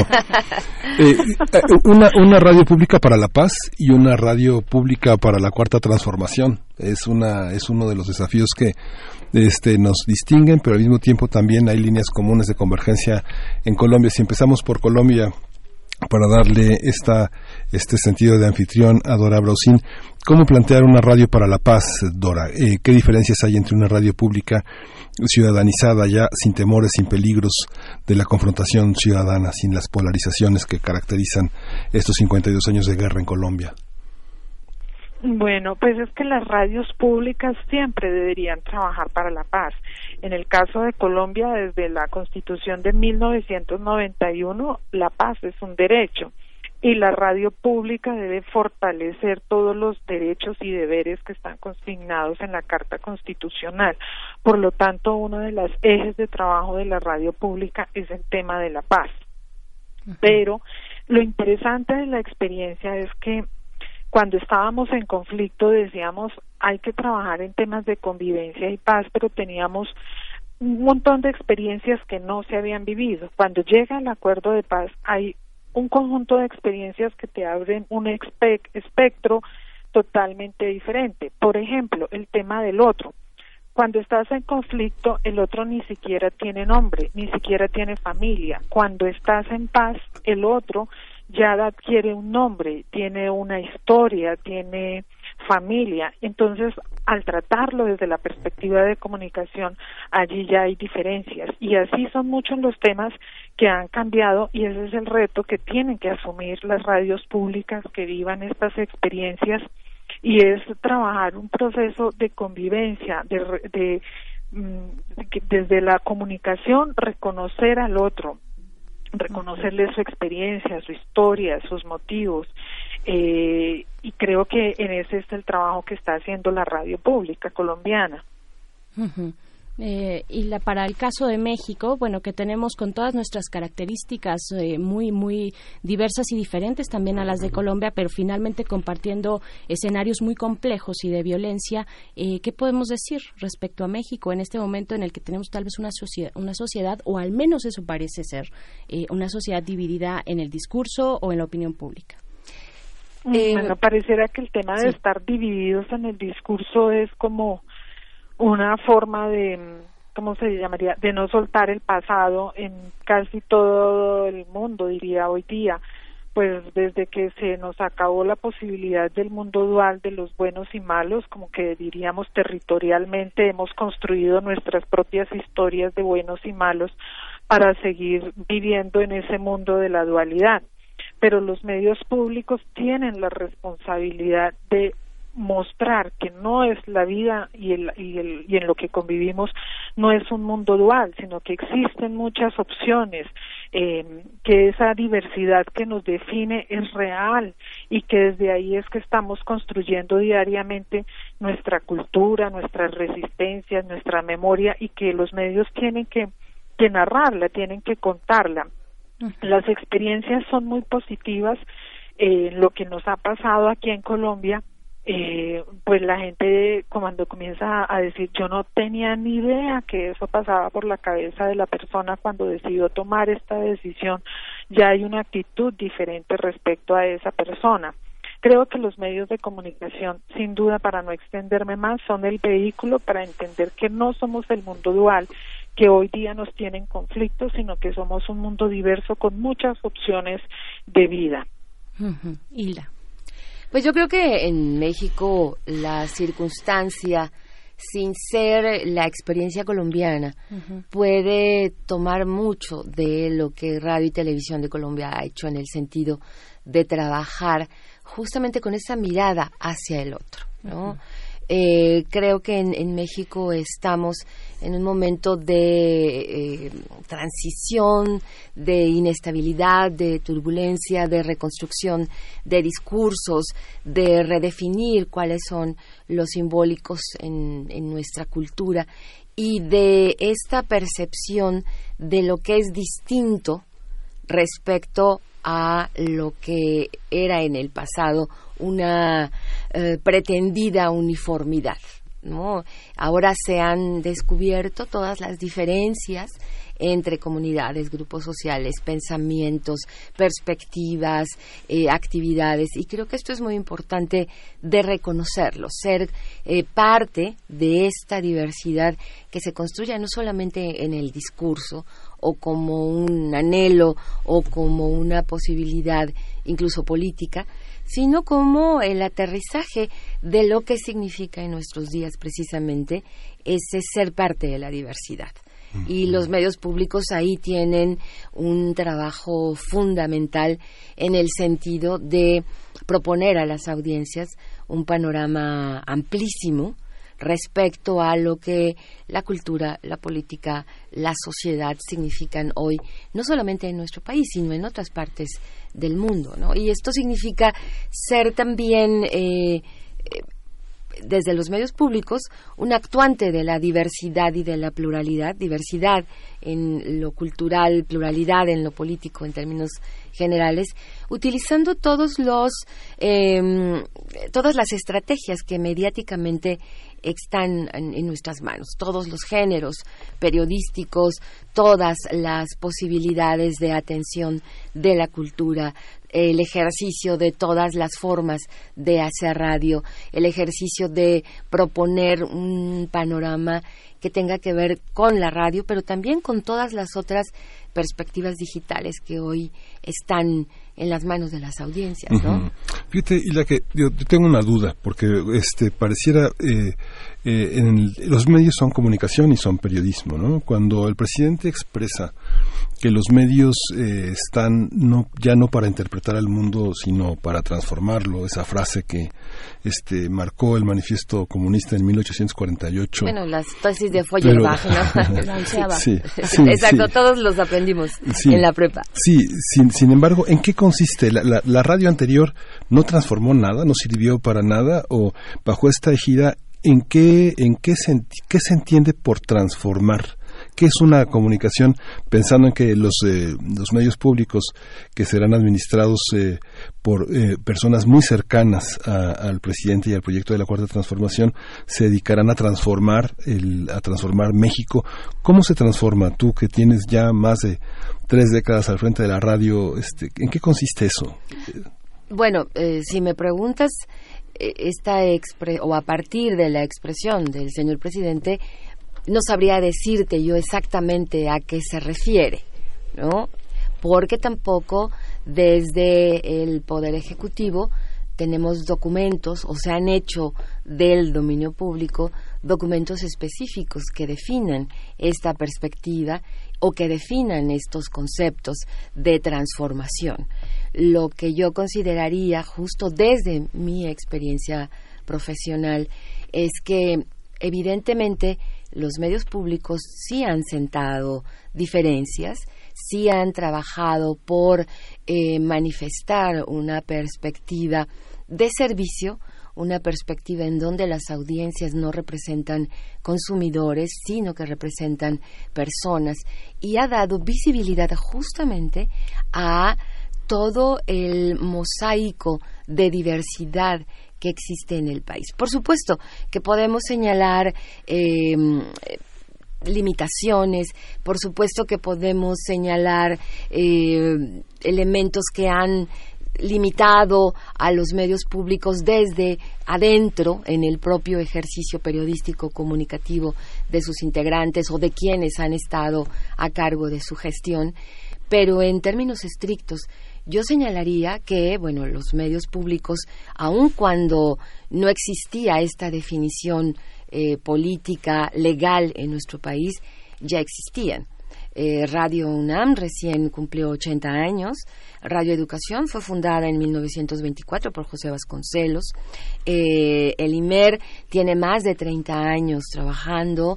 Hay muchas radios en las universidades, dependientes de las universidades, de las entidades federativas. Hay eh, 30, 32 sistemas públicos cada uno relacionado con cada entidad federativa. Así que yo creo que hay un trabajo muy importante. Hay toda una trayectoria y en la Ciudad de México hemos visto que además las posibilidades se han multiplicado junto a Radio UNAM y Radio Educación, que eran las dos principales posibilidades.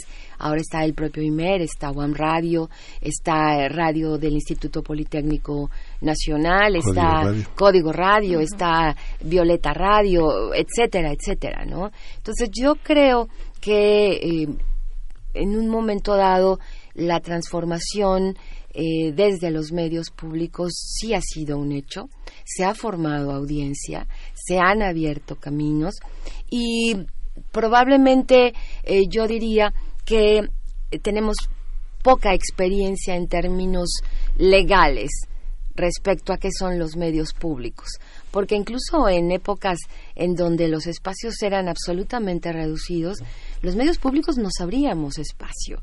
¿no? Con una ley federal de radio y televisión que solamente estuvo desde los 60 hasta 2014, se hizo un trabajo fundamental respecto a lo que es los medios públicos. Y yo creo que aquí, enlazando con lo que señalaba Dora, eh, y al estar en una época distinta, en una era digital en donde la tecnología marca muchos caminos, todo el trabajo que han desarrollado los medios públicos está como referencia y como respaldo y nos permite también con ese trabajo eh, anterior, con las grabaciones, con los acervos, hacer frente a el presente. Eh, la radio pública de Colombia creo que en todo el continente americano tiene la mejor fonoteca que existe. Y además tiene las mejores políticas respecto al trabajo que se hace con los acervos sonoros que se traen del pasado a una actualización justamente para que no existan estos espacios en blanco en donde la memoria parece haber desaparecido. Creo que en ese sentido Colombia es toda una referencia y parte del trabajo que se hace de cómo la radio trabaja en la perspectiva de toda la población tiene que ver con este uso de los acervos, la actualización, por supuesto, la transmisión cotidiana y las producciones del presente. Pero este trabajo de memoria es real, justo para que no nos pase esto. Ajá, me gustaría que en, que en- que en algún momento tocáramos ese punto también contigo, eh, Dora Browsing, pero es muy interesante lo que nos, nos comenta Hilda. Eh, está hablando de cambios y de transformaciones eh, que han venido eh, y han sido impulsados desde la radio pública, desde la radio eh, pues eh, ciudadana, digámoslo así, desde la ciudadanía, pero en este caso en México tenemos un cambio impulsado desde el poder político y también tenemos un énfasis, una mirada enfática del poder político, del ejecutivo, del presidente Andrés Manuel López Obrador, de todo su proyecto hacia los medios públicos, ¿no? Es una, me parece hay una distinción interesante. Eh, ¿Cuál es el papel entonces? Yo te preguntaría, Dora, de, los radialistas, de los hacedores de radio, eh, cómo nos movemos en este ecosistema. Nos, eh, nos tenemos que distinguir eh, cuando hablamos de radio pública entre ciudadanos o escuchas y, y radialistas y hacedores. Bueno, ese es un reto muy grande en este tiempo porque mm, digamos que retomando un poco lo que dice la maestra y aterrizándolo aquí al tema de Colombia, en Colombia durante muchos años, digamos, eh, la radio pública ha sido pues financiada por el Estado colombiano. Eh, entonces, muchas de las políticas que se tienen de Estado, por supuesto, pasan por la radio. Eh, y, por ejemplo, ¿en qué, ¿cuál es el poder transformador de la radio en Colombia? Por ejemplo, está la educación. Es a través de la radio que los colombianos aprendimos a leer y a escribir y además formalizamos nuestra educación. Muchos hicimos el bachillerato por radio a través de la radio, pero también si no sabíamos leer, podíamos tener acceso a las grandes obras literarias del momento que se adaptaban y se volvían en radioteatros. Entonces, eh, la idea, por ejemplo, de cómo nos conectamos y nos identificamos con la música también se promueve a través de la radio y las transformaciones en cómo la sociedad se identifica con la música es algo que se gestiona desde la radio durante muchos durante durante mucho tiempo, digamos. Entonces, digamos que vendría, hay un elemento transformador hoy y es que antes los contenidos y, el trabajo y la orientación de los equipos de trabajo estaban dadas por una línea de política de Estado y la radio era instrumento para ejecutar esa línea. Hay un momento de transformación donde el Estado no es el que da la línea y es el medio de comunicación, es decir, es la radio pública la que se pregunta ¿y qué es lo que conecta a la gente? ¿Qué es lo que eh, hace que los ciudadanos, eh, qué es lo que los ciudadanos quieren decir, qué es lo que los ciudadanos quieren contar. Hoy en, la, en el discurso de la convergencia, entonces, se trabaja en que la convergencia no es un tema de las herramientas, no es un tema del medio, sino es algo que ocurre en la cabeza de las personas, en los ciudadanos, que es allí donde ellos toman la decisión qué van a consumir, a través de qué plataforma lo van a consumir. Eso hoy nos tiene, digamos, en, un aprendizaje muy grande, porque entonces pues no hay, como se dice, e, e, un equipo de trabajo lo suficientemente grande como para que puedas estar generando contenidos para todas las plataformas desde donde consumen los ciudadanos y tampoco para generar respuestas a todas esas necesidades de consumos porque existen ya no, como se llamarían, los consumos de masas, sino los microconsumos. Entonces, pues una redacción tendría que ser un ejército de personas para atender eso y eso ha modificado pues que hoy entonces no se tiene un ejército de personas para hacer esas labores, sino que se tiene una persona que hace muchas de esas labores para atender lo que está demandando el ciudadano. Y pues allí la transformación queda en quién construye finalmente entonces el concepto o la línea editorial de la radio pública. ¿Cómo se determina? ¿Cómo se, se arma ese tangible teniendo en cuenta lo que piensan los ciudadanos? Porque también los ciudadanos pueden estar equivocados y estar desligados, digamos, de temas que son los que realmente están articulando su vida, porque realmente consumimos muchas cosas en términos de lo que nos están promoviendo, pero pues no necesariamente es como lo que necesitamos de alguna manera. Entonces, eh, hay como un componente de todavía hay una línea editorial que viene de Estado, una línea editorial que se viene desde lo que nos están aportando los ciudadanos, una línea editorial que viene desde lo que está registrando el mismo equipo de trabajo respecto a lo que necesitan los ciudadanos para poder generar ese contenido en términos de convergencia. Yo creo que la, la idea de convergencia es un reto muy grande para todos los medios de comunicación, pero en especial para los medios públicos porque desde la convergencia es donde se solucionan temas como la inclusión, la participación, la equidad, que finalmente son los que te hacen ciudadano. Eh, creo que pues en este momento es un momento afortunado en términos de, de transformación porque creo que desde la comunicación se valida esa idea de ser ciudadano pues que incluso no se habla de ciudadanos y de ciudadanos o ciudadanías que se reconocen desde la comunicación. No sé si me extendí mucho, pero más o menos la idea. Esta, esta parte de, las, de también de la, de la radio pública y, la, y, las, y, y las radios comunitarias, eh, ¿qué papel juegan? Es, es eh, cómo se integran, eh, cómo se distinguen y ¿cómo has visto que ha sido este, este proceso de arranque en la cuarta transformación frente a unas comunidades que desde sus pequeñas mesas, desde sus pequeñas consolas, señalan sus puntos de vista en, en, en afán de, de ser escuchados, más que de convencer o de, sino de escuchar, de establecer un diálogo, un debate. Hay, hay, existe ese debate, mencionaste las radios universitarias, muchas de las radios universitarias tienen autonomía, ¿no? Hay una parte de la autonomía que hace del ejercicio del académico y del ejercicio periodístico un espacio intocable, ¿no? Intocable en el sentido en el que no puede ser censurado, que no puede ser manipulado, etcétera, ¿no? ¿Cómo, cómo se dan, cómo se da este amplio espectro en relación con la, con la radio pública? En algún momento pueden ser todos parte de ella, en algún momento todos se deslindan de ella, ¿no? Bueno, eh, creo que vale mucho la pena en este sentido señalar desde qué perspectiva eh, estamos eh, hablando, digamos, ¿no? En términos legales estrictos, las radios universitarias y las radios que dependen de los poderes de la Unión o de las secretarías de Estado son radios públicas en México. ¿no? No hay vuelta de hoja. Sí, sí. Son radios públicas. Por otro lado, en nuestro país está prohibida la censura, por ley también. ¿no? Eh, Que quiero decir que en el Estatuto de la Ley que es una de las herramientas más importantes del Estado contemporáneo, y hablo de Estado en, la definición más amplia, no relacionada con gobierno, sino con lo que tiene que ver con la definición más amplia y clásica. Eh, entonces, en una definición de Estado es importante considerar a este estatuto legal que es un punto de partida que nos permite igualar algunos elementos de principio y a partir de ahí ir estableciendo diferencias.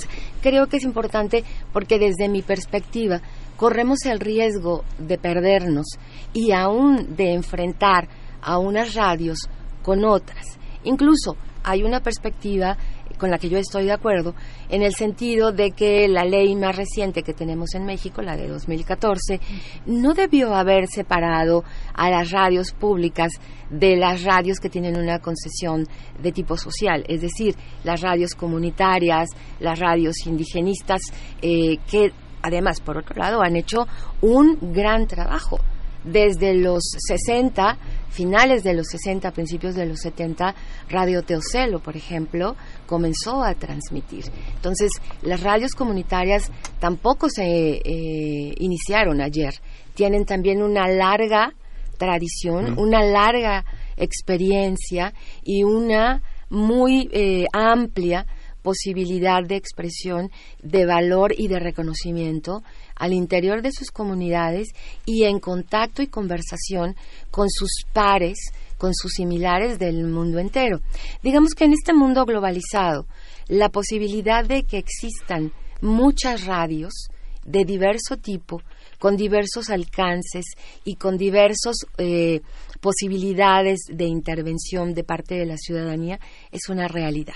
Digamos, la ciudadanía que es, por otra parte, la que financia a los medios públicos, y ahí incluyo a los universitarios, por supuesto, bueno, no yo, la ley los incluye y los considera, eh, es la ciudadanía la que cuando paga su IVA, en el más mínimo objeto que adquiera, es eh, de donde se obtiene el financiamiento. En ese sentido, todas las radios públicas tienen eh, un compromiso de entrada por parte del financiamiento con esa ciudadanía, pero por otra parte tienen otro compromiso también legal en el sentido de tener sus consejos ciudadanos, que son consejos ciudadanos que también necesitan eh, estar en la práctica, conocerse, reconocerse y ejercitarse y ejercer sus derechos, en el sentido de que al medio le eh, acompañe y le ayude en tres obligaciones fundamentales en términos legales de gestión y que son eh, no optativas. La primera que tiene que ver con la transparencia en la toma de decisiones, en la rendición de cuentas respecto al ejercicio de los recursos y tercero en la participación ciudadana justamente que no se agota en eh, obtener la opinión del auditorio respecto a si le gusta o no le gusta un programa, o si eh, una, un locutor o locutora dijo algo impropio o no eh, se... o no estuvo a la altura de lo que señalan los conceptos contemporáneos respecto a no discriminación, equidad de género e eh, interés superior de la niñez, sino que la participación ciudadana tiene que ver incluso con la orientación del medio, a dónde va, qué tipo de línea editorial está construyendo, qué tipo de programación está ofreciendo, porque no nos olvidemos que los medios públicos ante todo lo que hacemos es prestar un servicio público. Y en esa perspectiva somos servidoras y servidores públicos, no del Estado en, en función de un gobierno, sino del Estado en esta formación jurídico-política histórica de la cual formamos parte todas las personas. Pero en el mismo, en el mismo esquema, digamos, tienen la posibilidad de convivir y no de pelear las emisoras públicas, universitarias o dependientes de algún poder de la federación, en el caso de México, las emisoras comunitarias, las emisoras eh, de las radios de carácter de las universidades privadas, que recordemos también están inmersas en el espectro de lo social, de acuerdo con la Sí. legislación mexicana, y todas las demás radios que alternativamente se van construyendo. Recordemos, por ejemplo, ahorita las radios por Internet. Radio Nopal, que transmite desde la colonia San Rafael, Radio Aguilita, que es una bocina móvil por el centro de la Ciudad de México, o desde hace poco Radio Futurama, que está en el norte de la Ciudad de México. Todas esas radios tienen la legitimidad para existir y la posibilidad de integrarse a este panorama mediático contemporáneo que es tan vital, tan eh, multiplicado y tan diverso. Claro, el elemento de la radio por internet. Eh, Dora Browsing, ¿qué, ¿cuál es tu comentario al respecto? Seguramente por el, eh, las condiciones tan diversas que tiene la radio, la radio comunitaria, por ejemplo, en Colombia, pues eh, tendrán muchos muy buenos ejemplos y buenas prácticas que compartirnos también y retos. Mm, bueno, en Colombia tenemos mm, radio pública, hay dentro de la radio pública está pues la radio del Estado, la radio de las universidades públicas, está la radio de las fuerzas, las emisoras de las fuerzas armadas y algunas emisoras de gobernaciones y alcaldías hacen parte del concepto de radio pública. Tenemos la radio de las poblaciones indígenas, las radios comunitarias y pues en, una en otra categoría ya entrarían otras radios que adentro ahí están las escolares y las emisoras eh, que aparecen en web o que son de proyectos muy de nicho. Recientemente Colombia acaba de firmar la ley TIC, que todo esto entra, digamos, en un tema de regulación nuevamente de cada una de estas categorías de radio. A la fecha, digamos que ahí, como se dice, eh, un, un campo de avances y experiencias muy positivas con las radios comunitarias en términos de los servicios que le prestan a lo local.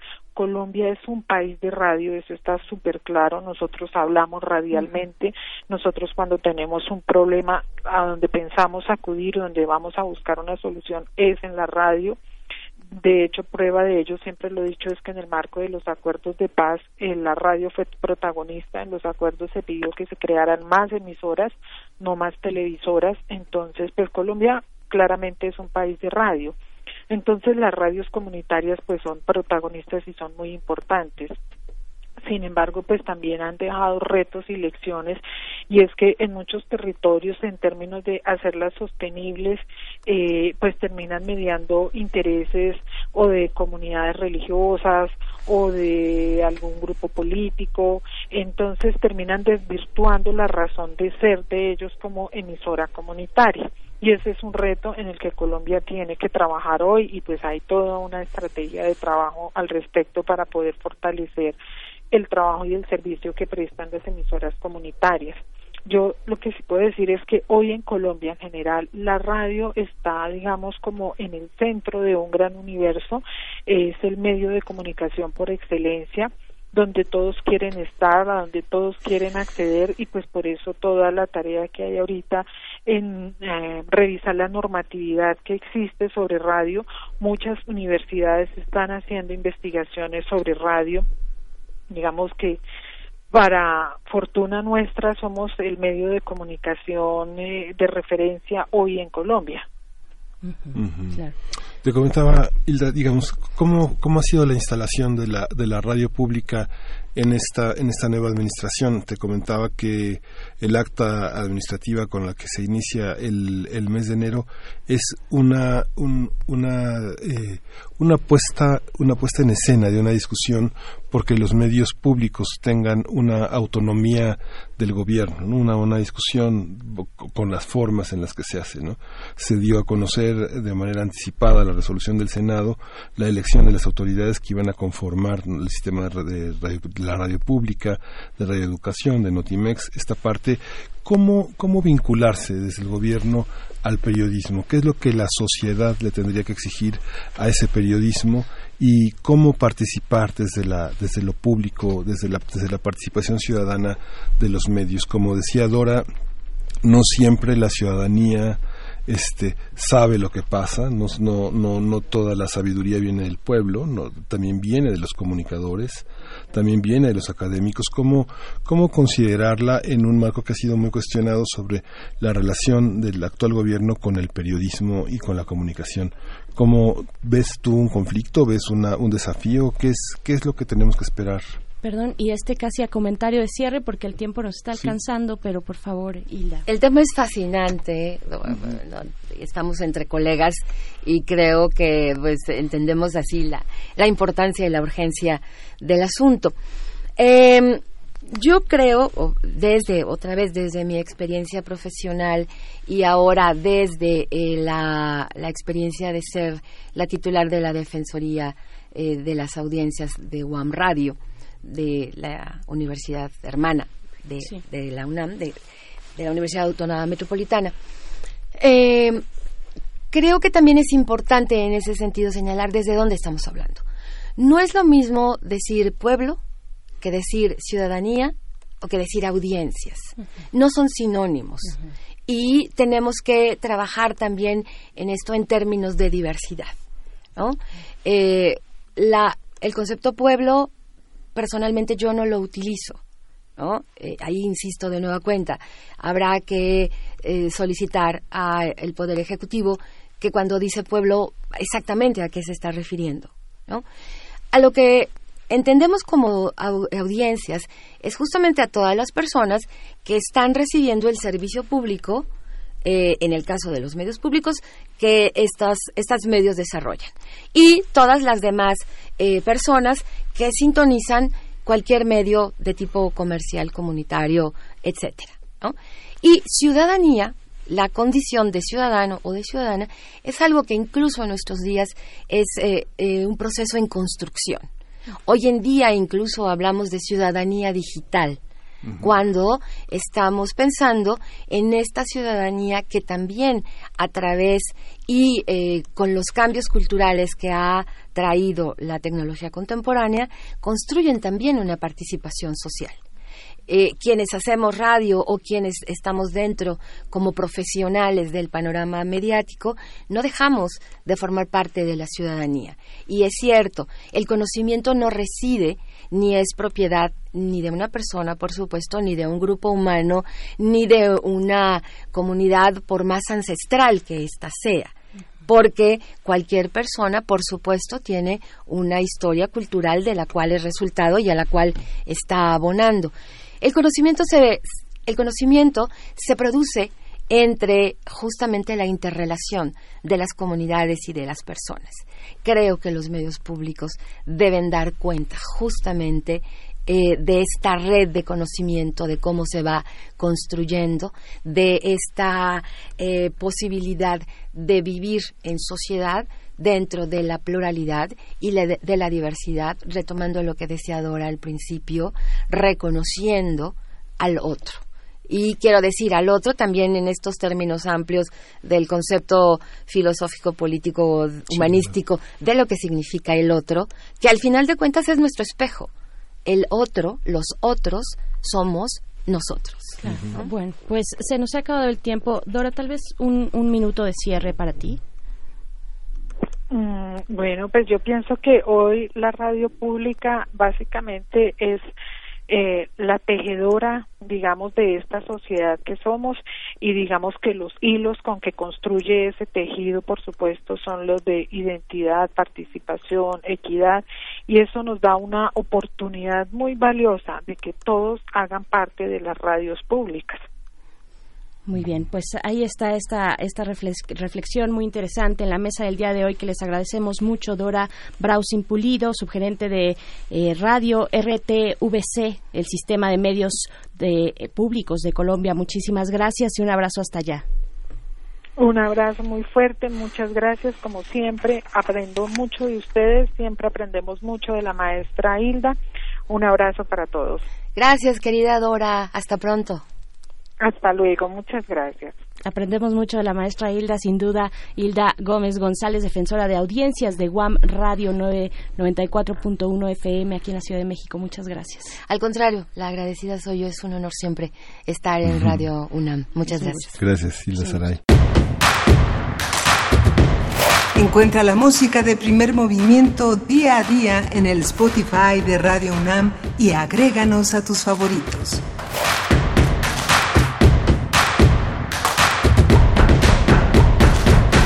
La radio pública como constructora de paz, la radio como la constructora de una imaginación que nos permite reconciliar, dialogar, conversar y consensuar Tuvimos la participación de Hilda Saray Gómez, defensora de las audiencias de la UAM Radio, y con Dora Brausín Pulido, ella es comunicadora social, activista, periodista de la Fundación Universitaria Los Libertadores. Vale la pena no solo quedarse con esta versión, vale la pena escucharla y insertarla en las eh, preocupaciones más cotidianas que tenemos sobre la radio. En esta conversación que acabamos de escuchar sobre la radio pública como constructora de paz, eh, sumamos los esfuerzos de la radio pública a un sistema que ya nuevamente que el gobierno federal ha recuperado en 2019 el desafío de construir una radio pública, de reivindicar conductores, periodistas, esfuerzos programáticos de replantear una radio que es necesario que se revalore en medio de un mercado donde solo lo comercial, solo el dinero cuenta, las coberturas de una radio pública son importantes. Recuerde usted que la radio pública no es una radio oficial, es una radio que hacemos todos con la participación, con la participación activa de los actores sociales a, quienes nos pertenece la radio. Tenemos que adueñarnos de la radio. Recuerde que la radio no solamente es patrimonio de los centros urbanos, no solo responde a los requerimientos más, eh, más avanzados de la modernidad tecnológica, sino que se hace también con viejos micrófonos, con viejas formas analógicas de producir, de editar, de hacer una radio que está en comunidades, que está en lugares muy lejanos, muy lejanos porque están poco atendidos. Eh, los lugares lejanos son los que tienen poca comunicación con otros que no forman parte de la red. Este sistema público de información puso su primer reto, recordará usted, el 15 de septiembre las transmisiones que hicieron desde el Zócalo bajo la conducción, ya sin alfombras rojas, ya sin estos aparadores de, lo, comercial, sino en la transmisión de ideas, de sentidos que involucran a nuestra historia. Todo un desafío para la radio pública de la que forman parte las universidades, formamos parte de todo ese mundo y bueno, allí nos, allí nos encontraremos. Vamos a escuchar una rapsodia, la Rapsodia en Azul, la famosísima canción de George Gershwin en la versión para dos pianos de Katia y Mariel Lavec. Vamos, vamos a escucharla.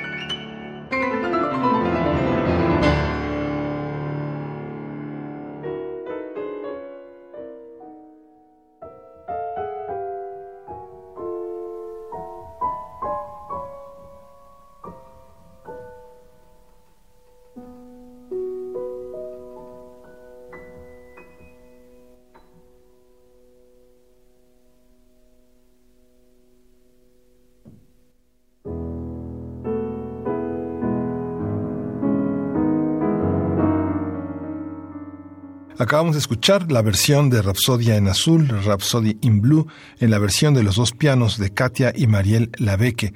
Es esta pieza inmortal de George Gershwin. No deje de estar con nosotros, ya nos despedimos de esta tercera hora de primer movimiento, nos escuchamos mañana, vamos a estar alternando a mi compañera Berenice Camacho en estos micrófonos con todo el equipo de producción de Radio UNAM y de primer movimiento que ha hecho posible esta antología de ideas, esta propuesta que se asoma ya al 2020 que está tocando la puerta. Ya nos vamos, esto fue primer movimiento, el mundo desde la universidad. Radio UNAM presentó primer movimiento. El mundo desde la universidad.